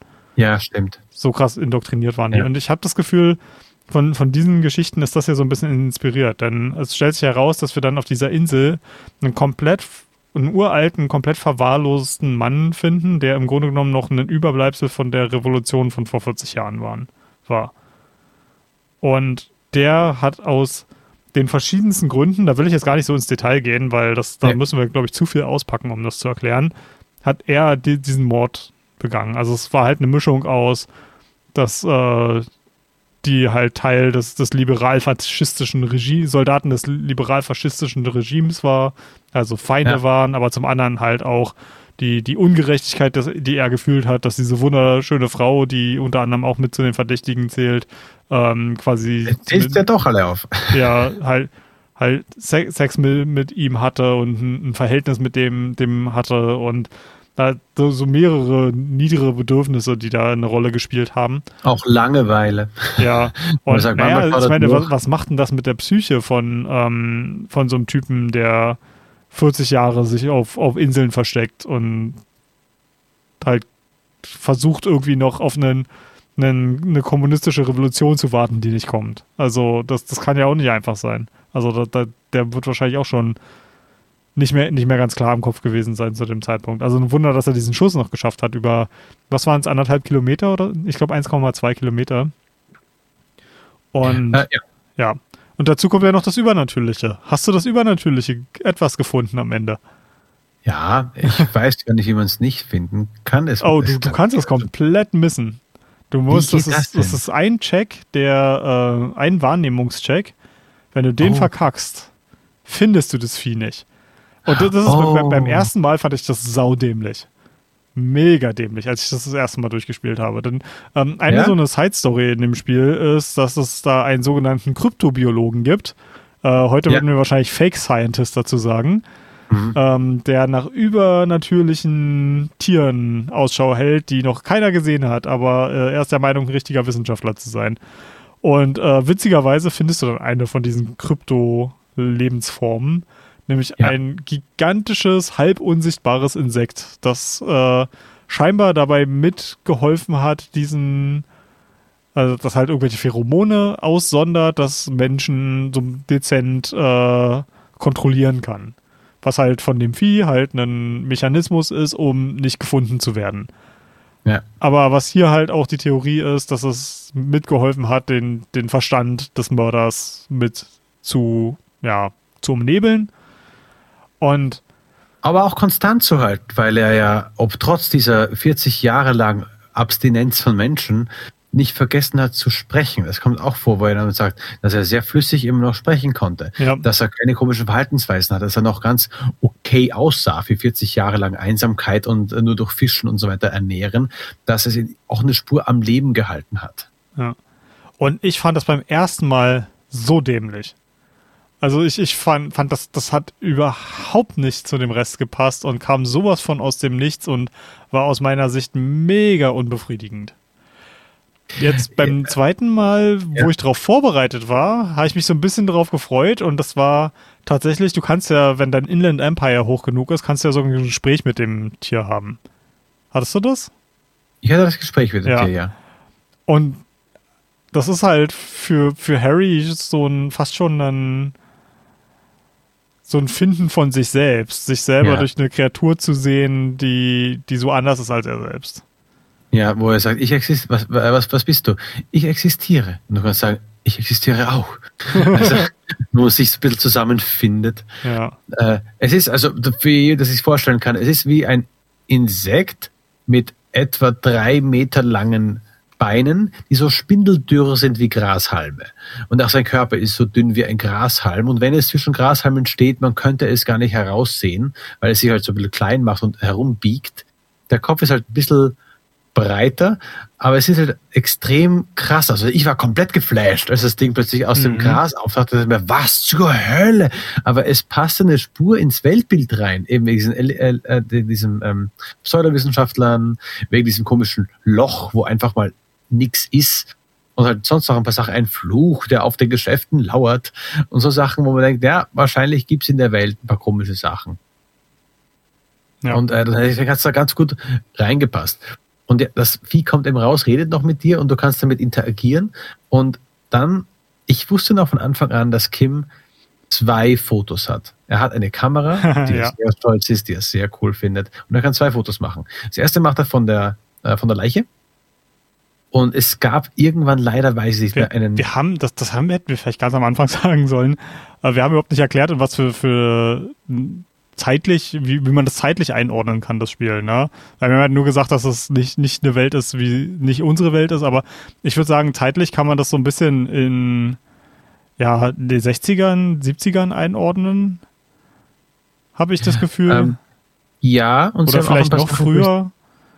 Ich würde es nicht zu früh machen, denn es ist auch davon die Sprache, dass sie eben vollautomatische Waffen haben, aber ja, sie verboten Aber halt so sowas wie eine Kamera ist halt noch extrem Hightech. Und es, es ja. gibt Computer, aber die Computer sind riesengroß. Das sind halt Wandschränke, im Grunde genommen von der Größe her. Und es, es gibt, ähm, also es hat so, so ein bisschen Nachkriegs-, nach Zweite Weltkriegs-Flair, finde ich. Äh, von, von dem ganzen, der ganzen Anmutung. Hat aber auch so ein bisschen, ja, fast schon so ein bisschen Dieselpunk-Anmutung, was die, die Autos angeht. Also die ja. Autos sehen, sehen uralt aus, aber mit riesengroßen Motoren hinten dran sehen halt fast schon so ein bisschen aus wie Kutschen, schon ein bisschen. Ich fand den Stil sehr cool. Ja, ja, sieht mega cool aus. Und ähm, das halt, die, die Kamera ist halt irgendwie, du hast zwei Glasröhrchen, die zerstört werden und dadurch eine chemische Reaktion auslösen, die das Foto dann entwickelt. Also halt wirklich so, so was total, ja, großes, krudes im Grunde genommen, dass du halt irgendwie nur zwei Fotos machen kannst, ne? Und naja, jedenfalls hat er noch, noch eine, ein Foto übrig äh, das er dann von, von dieser Kreatur machen kann. Ja, wo ich dann auch drauf war, als ich meinen Arm hin hochgestreckt habe zu dem. Ja. und auch gerade so das Ding berührt habe. Und ich glaube, er hat es auch dann abgeschleckt, wo man dann das, das schmecken kann. Äh, auf dem Weg zurück passiert, das, das Vieh reißt ja dann ab, es läuft weg. Ja. Und da, da wird der, der Schütze halt total katatonisch, ne? Ja, weil das, das glaube ich auch ist, was normal mit ihm passiert wäre nach 40 Jahren. Ja. Mir kommt vor, dass dann einfach die Wirkung nachlässt und einfach komplett weg ist dann. Und er ist aber nur noch da und kann sich überhaupt nicht mehr richtig artikulieren. Äh, und wir, ich hatte zuerst die Sorge, weil zuerst ist das Gespräch, ey, einer muss hier bleiben. Also äh, einer fährt ihn rüber, einer mhm. bleibt hier. Und ich habe gleich gesagt, Alter, Kim, du fährst noch rüber, ich bleib hier auf der Insel. Und das hat, ich bin zuerst so das gefasst, weil dir geht's nicht gut. Nach der ganzen Schießerei, wo man gerade so überlebt, wo du, wo Kim dir gerade noch so den Rücken äh, freihalten kann, wo er diesen enorm geilen Schuss macht, wo du genau weißt, er ist kein guter Schütze und in einem schnellen Schuss zielt er zwischen die Augenschlitze und er denkt noch sofort, bevor er schießt, so, bitte, ich muss das schaffen. Und er trifft den Schuss wunderbar. Äh, dann ist er kurz davor, dass äh, er dich rettet, indem du ihm die, die, äh, die Waffe gibst, er sich hochtritt und schnell schießt so geile Szene bei dem Shootout davor. Mhm. Und dann dachte ich mir, okay, ich, ich bin jetzt eh kurz am, vom Abkratzen. Lass mich auf der Insel kurz zurück, hol mich ab. Wenn ich sterben sollte als Polizist da, dann ist das so. Dann kam aber dieses, dieses Phasmid, dieses komische äh, Tier. Und äh, alles ist anders, weil der Typ wird jetzt nicht mehr weglaufen können. Der ist überhaupt nichts mehr imstande fahren wir gemeinsam zurück. Dachte mir, okay, jetzt ist doch alles gut. Ganz, ganz ehrlich, ich, ich fand das so, so ein bisschen unnötig, weil man hätte dem auch einfach Handschellen anlegen können und den zurückbringen können, zu dritt auf dem Boot. Äh, ich dachte mir, dass es zu dritt zu viel ist. Ja, aber komm, das, das, ist ja in der, innerhalb der Freiheit der Autoren. Also ja. ich, ich finde, da haben sie es fast ein bisschen zu kompliziert gemacht. Ah ja, es ist passiert, denkst du, es passiert so, wenn man das First Meet nicht findet? des Dingens? Dass man sich dann entscheiden muss, wer Ich habe ja keine Ahnung, was dann. Also okay. bei mir ist es nicht, zum Glück noch nicht passiert, dass ich den Fastmieten nicht gefunden habe, aber. Okay. Aber wenn man zurückfährt, hat man dann den letzten Stand-off. Und das war dann etwas, was man aus vielen Videospielen so kennt, wo einem das Spiel nochmal einmal vorzeigt, was man gemacht hat. Mhm. Und wo man entweder dafür büßen muss oder dafür gelobt wird. Aber auch das hier ist so, so ein leichter Twist dabei, weil es ist halt nicht so wie in anderen Spielen, wo dir irgendwie heroisch vorgezeigt wird, was du alles gemacht hast, sondern hier musst du dich verteidigen gegen den, gegen deine alten Kollegen, was für ein Fuck-up ja. eigentlich ist. Ja, ja, aber das, aber das, das kenne ich aus anderen Spielen auch schon. Da will ich jetzt aber nicht spoilern. Aber das kenne ich, das kann ich auch schon, sowas, dass man auch seine negativen Sachen äh, klarstellen, verteidigen oder eben ertragen muss. Also, ja, scheiße. Als dann Kim gesagt hat, äh, der hat auch schon mal getrunken bei der Arbeit, habe ich gedacht so, ah, fuck, einmal. Mhm. Scheiße. Aber ja gut, kann ich mir nicht verteidigen. Und, ähm, das ist halt hier auch so im, im, ganzen Spiel eigentlich so, aber auch hier im Finale. Äh, es ist nicht so wie in anderen Rollenspielen, wo man alle Dialogoptionen abhaken kann, sollte.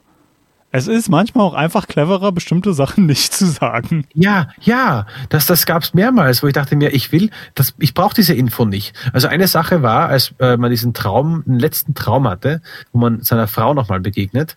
Ach, den dass hatte ich gar man, nicht oh wow, äh, ich hatte am Schluss den Traum, wo, äh, wo du in diesem Bunker eben drin bist und da ist ein Bett. Und dann sagte dir, du kannst dich gerne mal hinlegen. Du hast dich in das holle Bunkerbett gelegt? Und ja, weil es gehörte dazu. Es ist sogar eine Aufgabe. Und wie gesagt, ich brauchte diese scheiß Erfahrungspunkte, falls ich mal was machen muss. Dann dachte ich mir, okay, leg mich ins Bett. Und dann träumst du von deiner Frau, wie du ihr nacheilst, wie sie Ach, gerade mit ihrem du, Koffer in, in der Hand, nicht. wie sie mit dem Koffer in der Hand zum Flughafen gehen will. Und äh, wie sie auch sagt, ja, und sie ist schwanger. Und nein, nicht von dir. Und so Sachen, wo du, also, ah, und du kannst dort Sachen sagen oder Sachen machen, wo man sich denkt so, halt doch die Schnauze. Nein, du wirst jetzt nicht küssen versuchen. Sie will das nicht. Nein, hör auf, ihr irgendwas vorzusäuseln. Aber ich will das, das, das Ding ist, du spielst halt einfach einen absoluten Loser von einer Person. Und es ist vollkommen ja, das realistisch, dass er genau das Falsche macht. Ja, das stimmt schon. Aber da konntest du zum Glück noch eben ein paar Sachen aussuchen. Zum Beispiel diesen Kuss konntest du machen oder eben auch nicht. Wo ich dann gesagt ich will das nicht machen, weil das, sie, sie spielt da nichts darauf an, dass sie das machen will. Und ich habe auch eben manchmal nicht alle Dialogoptionen ausgeschöpft. Manche bringen dir was, du weißt auch nie ganz welche, aber manche dachte ich mir so, das, das passt einfach jetzt gerade überhaupt nicht. Und mein, äh, für, für, für mich hätte es nicht gepasst. Für mich hat es manchmal gepasst, dass jemand sagt, I want to have fuck with you. Aber da hat nicht gepasst, dass er dieser, dieser Frau im Traum nacheilt. Noch ein geiler Funfact dort.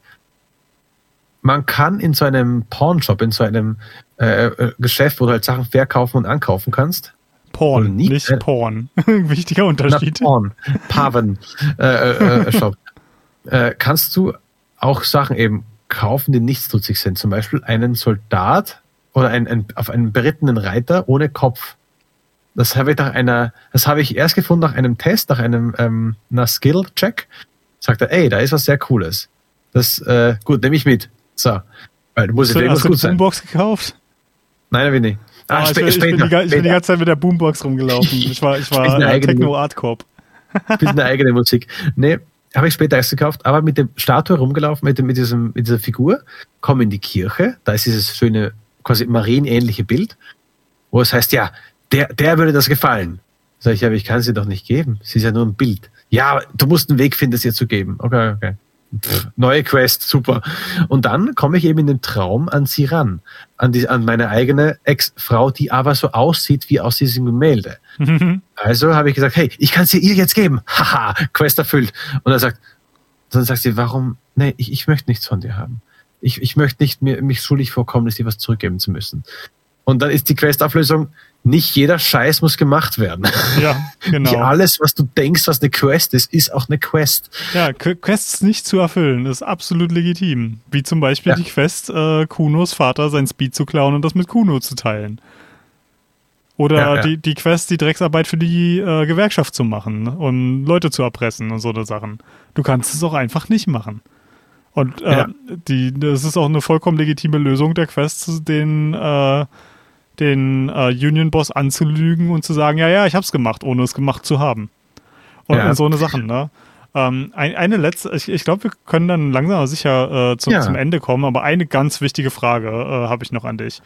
Und zwar, das Spiel heißt ja Disco Elysium. Und Disco ist auch ein wichtiger, wichtiger Faktor in Harrys Life. Und ja einer der ersten Quests, die ich bekommen habe in dem Spiel, war, als du an der, der kleinen Bühne im Whirling in Rags vorbeigegangen bist. Dann mhm. äh, kannst du da auf die Bühne gehen und dein, dein inneres Drama sagt dir, du musst Karaoke singen. Hast du Karaoke gesungen? Ich habe Karaoke gesungen. Und mit welcher Stimme hast du gesungen? Ich habe mit der schönen Stimme ah, okay. gesungen. Du hast also ähm, mit, mit der Stimme von äh, vom Ancient Reptilian Brain gesungen. Ja, und auch mit, äh, mit dem Kimono an. Also alles, was mit Drama-Punkte hochgeschossen hat, habe ich das Ding gesungen. Ja, ja für, für mich war das quasi ein Auto-Erfolg, weil ich so, so hohes Drama hatte. Aber in meinem ersten Playthrough hatte ich gar kein Drama. Und uh. ähm, wenn du den, den Check verpackst, verpasst, singst du trotzdem Karaoke. Allerdings ja, äh, mit dem, der Stimme vom Limbic System und du triffst keinen Ton. Oh nein. Und es ist eine zwei Minuten Cutscene, die das Spiel dich nicht überspringen lässt. Scheiße. Und du musst dir das anhören. Und es ist so komisch. oh Mann. Und nämlich in dem Anruf, den du über dem Auto machen kannst, kannst du ja auch diese Sylvie, diese Ex-Kellnerin anrufen. Ja. du kannst sie auch fragen, was für ein Lied war das denn für einer? Und ähm, das ist Smallest Church in, in Sansan. Und dann sagt sie ja genau, äh, äh, traurig, ja, ich glaube, das muss dieser, äh, der, die kleinste Kirche in Sansan gewesen sein. Du hast den ganz schön zermalmt.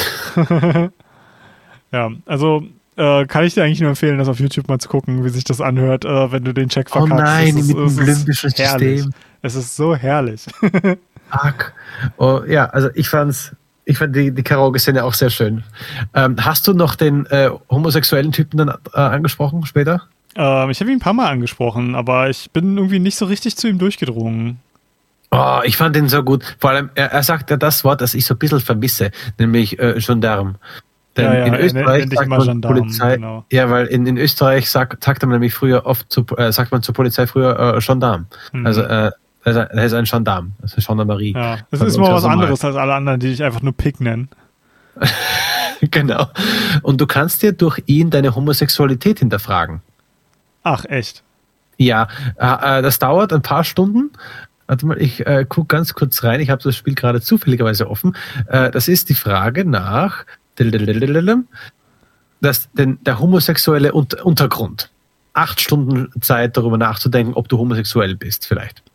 Weil du halt denkst, warum bewegt sich der Typ so komisch? Ja, ne, du, du hast die, ja. die, ganze Zeit, äh, wenn du, äh, ja genau, ich habe diesen Check nie geschafft, ähm, weil meine, Ich glaube, ein Perception-Check war das, um, um rauszufinden, Sein, ja. hm, äh, wa- warum, warum dich das so interessiert, wie er sich bewegt und warum du das so toll findest. Und ich krieg da, ich hab, bin einen Großteil des Spiels mit Perception 0 rumgelaufen. Wow. Und eine Sache, die, ich dachte erst, das ist ein Bug, ne? Aber wenn deine Perception ins Negative geht, siehst du keine interaktiven Items mehr in der Gegend. Oh, Das heißt, du kannst nicht mehr mehr durch eine Tür laufen. Ich dachte, ich, ich dachte, ich werde wahnsinnig in dem Spiel, weil ich dachte, äh, ich kann das Spiel nicht mehr spielen. Ja, aber es ist einfach, ich musste dann einfach ein paar Items runternehmen, damit meine Perception nicht mehr negativ ist. Ja, Weil ich sicher. einfach mein, mein, ich habe so eine so eine äh, schiefe Brille, Sonnenbrille aufgehabt, äh, die, was hat er so schön gesagt? Ähm, ist, die hat Inland Empire Bonus gegeben und Perception negativ und äh, in der Beschreibung war, du hast die Seele eines Seeungeheuers, aber auch die, äh, das Augenlicht eines Seeungeheuers.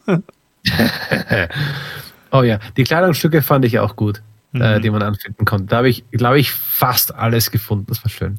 Äh, Auch- eine auch- wichtige Frage dann von mir an dich dann. Mach, mach du deinen Teil zu Ende, dann habe ich die Frage an dich. Hm. Ähm, nur, nur ein kleiner Hinweis noch, wenn du äh, dir Klamotten von dem Saum Atelier heißt der, der Merch-Shop, äh, da ist hinten, wo die, dieser kleine Zettel in, in Jacken und so drin ist, Ja. wo normalerweise sowas wie Größe drin steht, äh, sind hier auch äh, kleine Boni, äh, wie im Spiel, Ah, eingenäht. Sehr geil. So, wichtige Frage an dich. Äh, stell dir jetzt mal deinen äh, äh, Harrier Dubois vor, wie du gespielt hast. Äh, wie er jetzt auch am Ende des Spieles war. Mhm. Würdest du mit dem abends was trinken gehen? Hell also in der no. Bar. Auf gar keinen Fall. Selbst, Würdest du mit also in, in diesem Playthrough hatte ich ja wirklich Harry von seiner besten Seite, weil ich versucht habe, Ja. ihn so, so, so gut wie möglich aus dieser Sache rauskommen zu lassen und vielleicht mit einer Chance, irgendwann sein Leben in den Griff zu kriegen. Aber trotzdem würde ich. mh, Ich habe in meinem Leben schon genug Leuten zu tun gehabt, die schwere psychische Probleme haben, hatten, die, die Alkohol und anderen Substanzmissbrauch betrieben haben und die schwere Suchtprobleme haben. Und ich meine das absolut nicht böse diesen Menschen gegenüber. Die, die, die brauchen alle Hilfe, die sie kriegen können. Aber ich habe nicht die Kompetenz, diesen Leuten zu helfen. Und meine Psyche macht es nicht mit, in der Nähe von solchen Menschen zu sein. Würdest, würdest du mit ihm im Kino einen Film ansehen, wo es über Kommunismus geht? Ich würde wahrscheinlich, äh, wenn ich mit ihm im gleichen Kino gehe, irgendwann genervt aus dem Film gehen. Weil Harry bestimmt nicht der Typ ist, der ruhig im Kino sitzt. Nee, also das, das ist halt, nicht, nein. es ist eine Gesch Geschichte über einen gebrochenen Mann und so, so sehr wir uns hier auch über Harry freuen und so tolle Interaktionen wir auch mit ihm hatten, ich glaube, es ist beim besten Willen kein Mensch, der, zu dem man aufschauen sollte oder den man irgendwie romantisieren sollte, denn Harry ist ein kaputter Mensch und das, das muss man schon so sehen. Und das ist definitiv keine Wohlfühlgeschichte mit einem Happy End, die man hier kriegt. Also selbst wenn man die, der beste, das beste Ziel, an das man kommen kann in dem Spiel, ist, dass man weiter ein Cop sein darf. Dass man weiter seinem Beruf Mhm. nachgehen darf und dass man nicht gefeuert wird. Und dass Kim vielleicht sogar in deine Einheit wechselt. Ja, das hatte ich auch, ja. Ja. Aber das, das ist das Allerbeste ist, dass man nicht weiter abstürzt. Ja. Und äh, letzte Frage: Würdest du mit ihm in einen so Arcade-Laden gehen? So Pinball und so weiter. Nee, auch nicht. Also ganz ehrlich, ich möchte, möchte, ich möchte Harriet Dubois in meinem echten Leben oder einem Menschen wie Harriet Dubois niemals begegnen. Weil über, überleg dir mal auch die ganzen Interaktionen, die Leute mit Harry hatten. Im besten Falle waren die doch neutral. Ja, ja. Also se selbst wenn du dir Joyce, äh, die, äh, die Dame von, von der Wild Pines Company anguckst, die mit ihm ja durchaus interessante Gespräche hatte, das, das ist quasi das, der beste Outcome, den du haben kannst, ein interessantes Gespräch zu haben. Worst Case, äh, trampelt er in dein Leben und macht, macht es dir zur Hölle. Also, nee, nee, danke. Okay. Naja, da hat Kim halt schon ein paar Punkte mehr gesammelt. Mit dem würde man, glaube ich, alle Sachen machen. Obwohl er sich wahrscheinlich, dann nicht Wahrscheinlich, aber ehrlich gesagt auch nicht, weil Kim ist ein toller Charakter und ich finde, für die Geschichte ist er ein toller Charakter.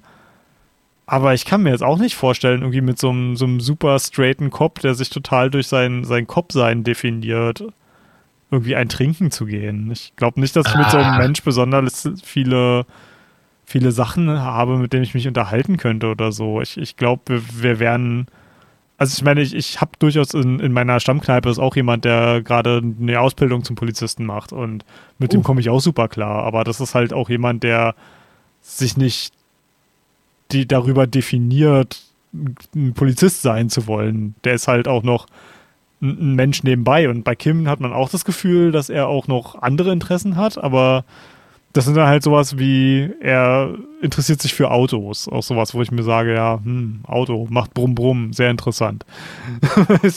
also ich, ich kann Kim als Person enorm wertschätzen und ich glaube, ich würde auch einen echten Kim Kitsuragi als einen angenehmen Menschen wahrnehmen, aber nicht mit jedem angenehmen Menschen muss ich auch was trinken gehen oder irgendwie meine Freizeit verbringen. Ja, kannst du mit dem Pinball spielen. Ja. Ja, genauso wie, wie mit meinen Arbeitskollegen. Ich finde, all meine Arbeitskollegen sind tolle Leute und ich arbeite mit denen wahnsinnig gerne zusammen und wir sind ein super Team, aber ich habe trotzdem nie das Bedürfnis gehabt, privat mit denen was zu machen. Also, ja. und, und, so, so ähnlich wäre es bei Kim auch. Aber definitiv äh, nicht so wie bei Harry, wo ich die Arme in die Ho Höhe reißen würde und davonrennen würde, so schnell ich kann. ähm, auf deiner Frage nehme ich an, dass du das anders wahrnehmen würdest. Äh, nicht bei allen. Also ich habe ja schon gedacht, bei meinem wäre vielleicht, ich glaube, ein Kinobesuch wäre, glaube ich, drin. Also wie gesagt, wenn da kein Alkohol fließt und wenn es da um einen, Film geht, weil er hat ja keine offizielle krasse Stellung bezogen, sondern er würde wahrscheinlich einfach, wie du sagst, im Kino dauernd herumreden oder halt sagen, was er darüber hält oder so. Oder er würde bemerken, dass äh, der Typ zwei äh, Reihen vor uns besonders riecht und äh, daraus Schluss zu folgen, ist das so und so und so und würde dauernd empathisch meine äh, Antworten checken nach, meinem, nach meiner Gesinnung wahrscheinlich. Ich glaube, das wäre noch auszuhalten. Äh, ich glaube, Arcade wäre, glaube ich, ganz lustig. Und ich glaube auch mit, mit Kim ins Arcade zu gehen, wenn es gerade nicht Pinball ist, was er ja machen musste für seine Polizeiausbildung, wäre das, glaube ich, ganz in Ordnung. Also das habe ich mir zumindest witzig vorgestellt. Mhm. Aber wie du sagst, es gibt auch äh, Versionen von Harry Dubois, die man wahrscheinlich nicht so gerne begegnen wollen würde. Also in der Bar auf gar keinen Fall. Auf gar keinen Fall. Hättest ja. du gesagt, ja, hätte ich gefragt, würdest du es auch machen, wenn er eine Waffe dabei hätte? und, also, schau mal, was für ein guter Kopf bin. Und dann steckt er sich die Waffe in den Mund. Also, nein, danke. Und ja, das ist Sachen, die Harry tatsächlich im Spiel gemacht hat. Ja, genau, die hat er gemacht. Und, und das kannst du, wenn du deine Waffe zurück hast und so richtig gestört bist, kannst du das halt wieder machen. Ah, ja. Also, das, das Spiel geht schon in ganz schöne Tiefen hinein. Aber ich will jetzt gar nicht auf so, so, so einem äh, Negativ enden, sondern ja, ich, ich würde einfach zusammenfassen, dass Disco Elysium ist eine unglaublich starke Charaktergeschichte, in der der Fall an sich eine Nebenrolle spielt und das Ausdefinieren von dem Charakter Harrier Dubois eigentlich das die eigentliche Geschichte ist. Und diese Geschichte kann ich echt nur jedem wärmstens ans Herz legen, weil es auch komplett jedem, jedem seine eigene Geschichte sein wird. Ja, und da, kann ich, wie gesagt, nochmal auf äh, mich verweisen, denn ich war zuerst wirklich nicht sicher, ob mir das Spiel gefallen würde. Obwohl ich den ganzen, das ganze Lob gehört hatte und den, äh, wie gut der Schreibstil sei und alles. Alles, das habe ich mitbekommen. Ich dachte mir, ich glaube, es ist nicht ganz mein Spiel. Und ich habe mich so 180 Grad gedreht, wie ich es nicht gedacht hätte. Dass ich echt immer wieder zurück wollte und wenn ich die, wenn die Musik diese Hörner einspielen, ich mich zu Hause gefühlt habe und durch die Gassen gelaufen bin und die einzelnen kleinen Charaktere immer wieder so angelächelt habe, weil ich genau wusste, was ich für eine Story mit denen hatte. Und auch als der von diesen zwei äh, Boulder-Leuten, die, die, die Boccia oder Bowlen spielen, mhm. die beiden alten Säcke da, als plötzlich einer weg war, hatte mir Scheiße, was ist passiert? Ja. Äh, wo man denkt, da, da, ist man plötzlich dahinter. Der eine war zwar irgendwie ein Arsch, aber der andere ist plötzlich nicht, nicht auf einmal ist er weg. Und du denkst dir, was ist mit dieser Person passiert, die ich eigentlich schon kennengelernt habe? Es ist recht interessant, was das Spiel da mit mir gemacht hat. Es hat mich wirklich darüber gezogen und die Schreibweise ist wirklich faszinierend. Hm. Ja, und ich denke, wir haben beide unsere Empfehlungen mehr als ausdrücklich äh, kundgetan. Anko, weißt du noch, was wir als nächstes spielen?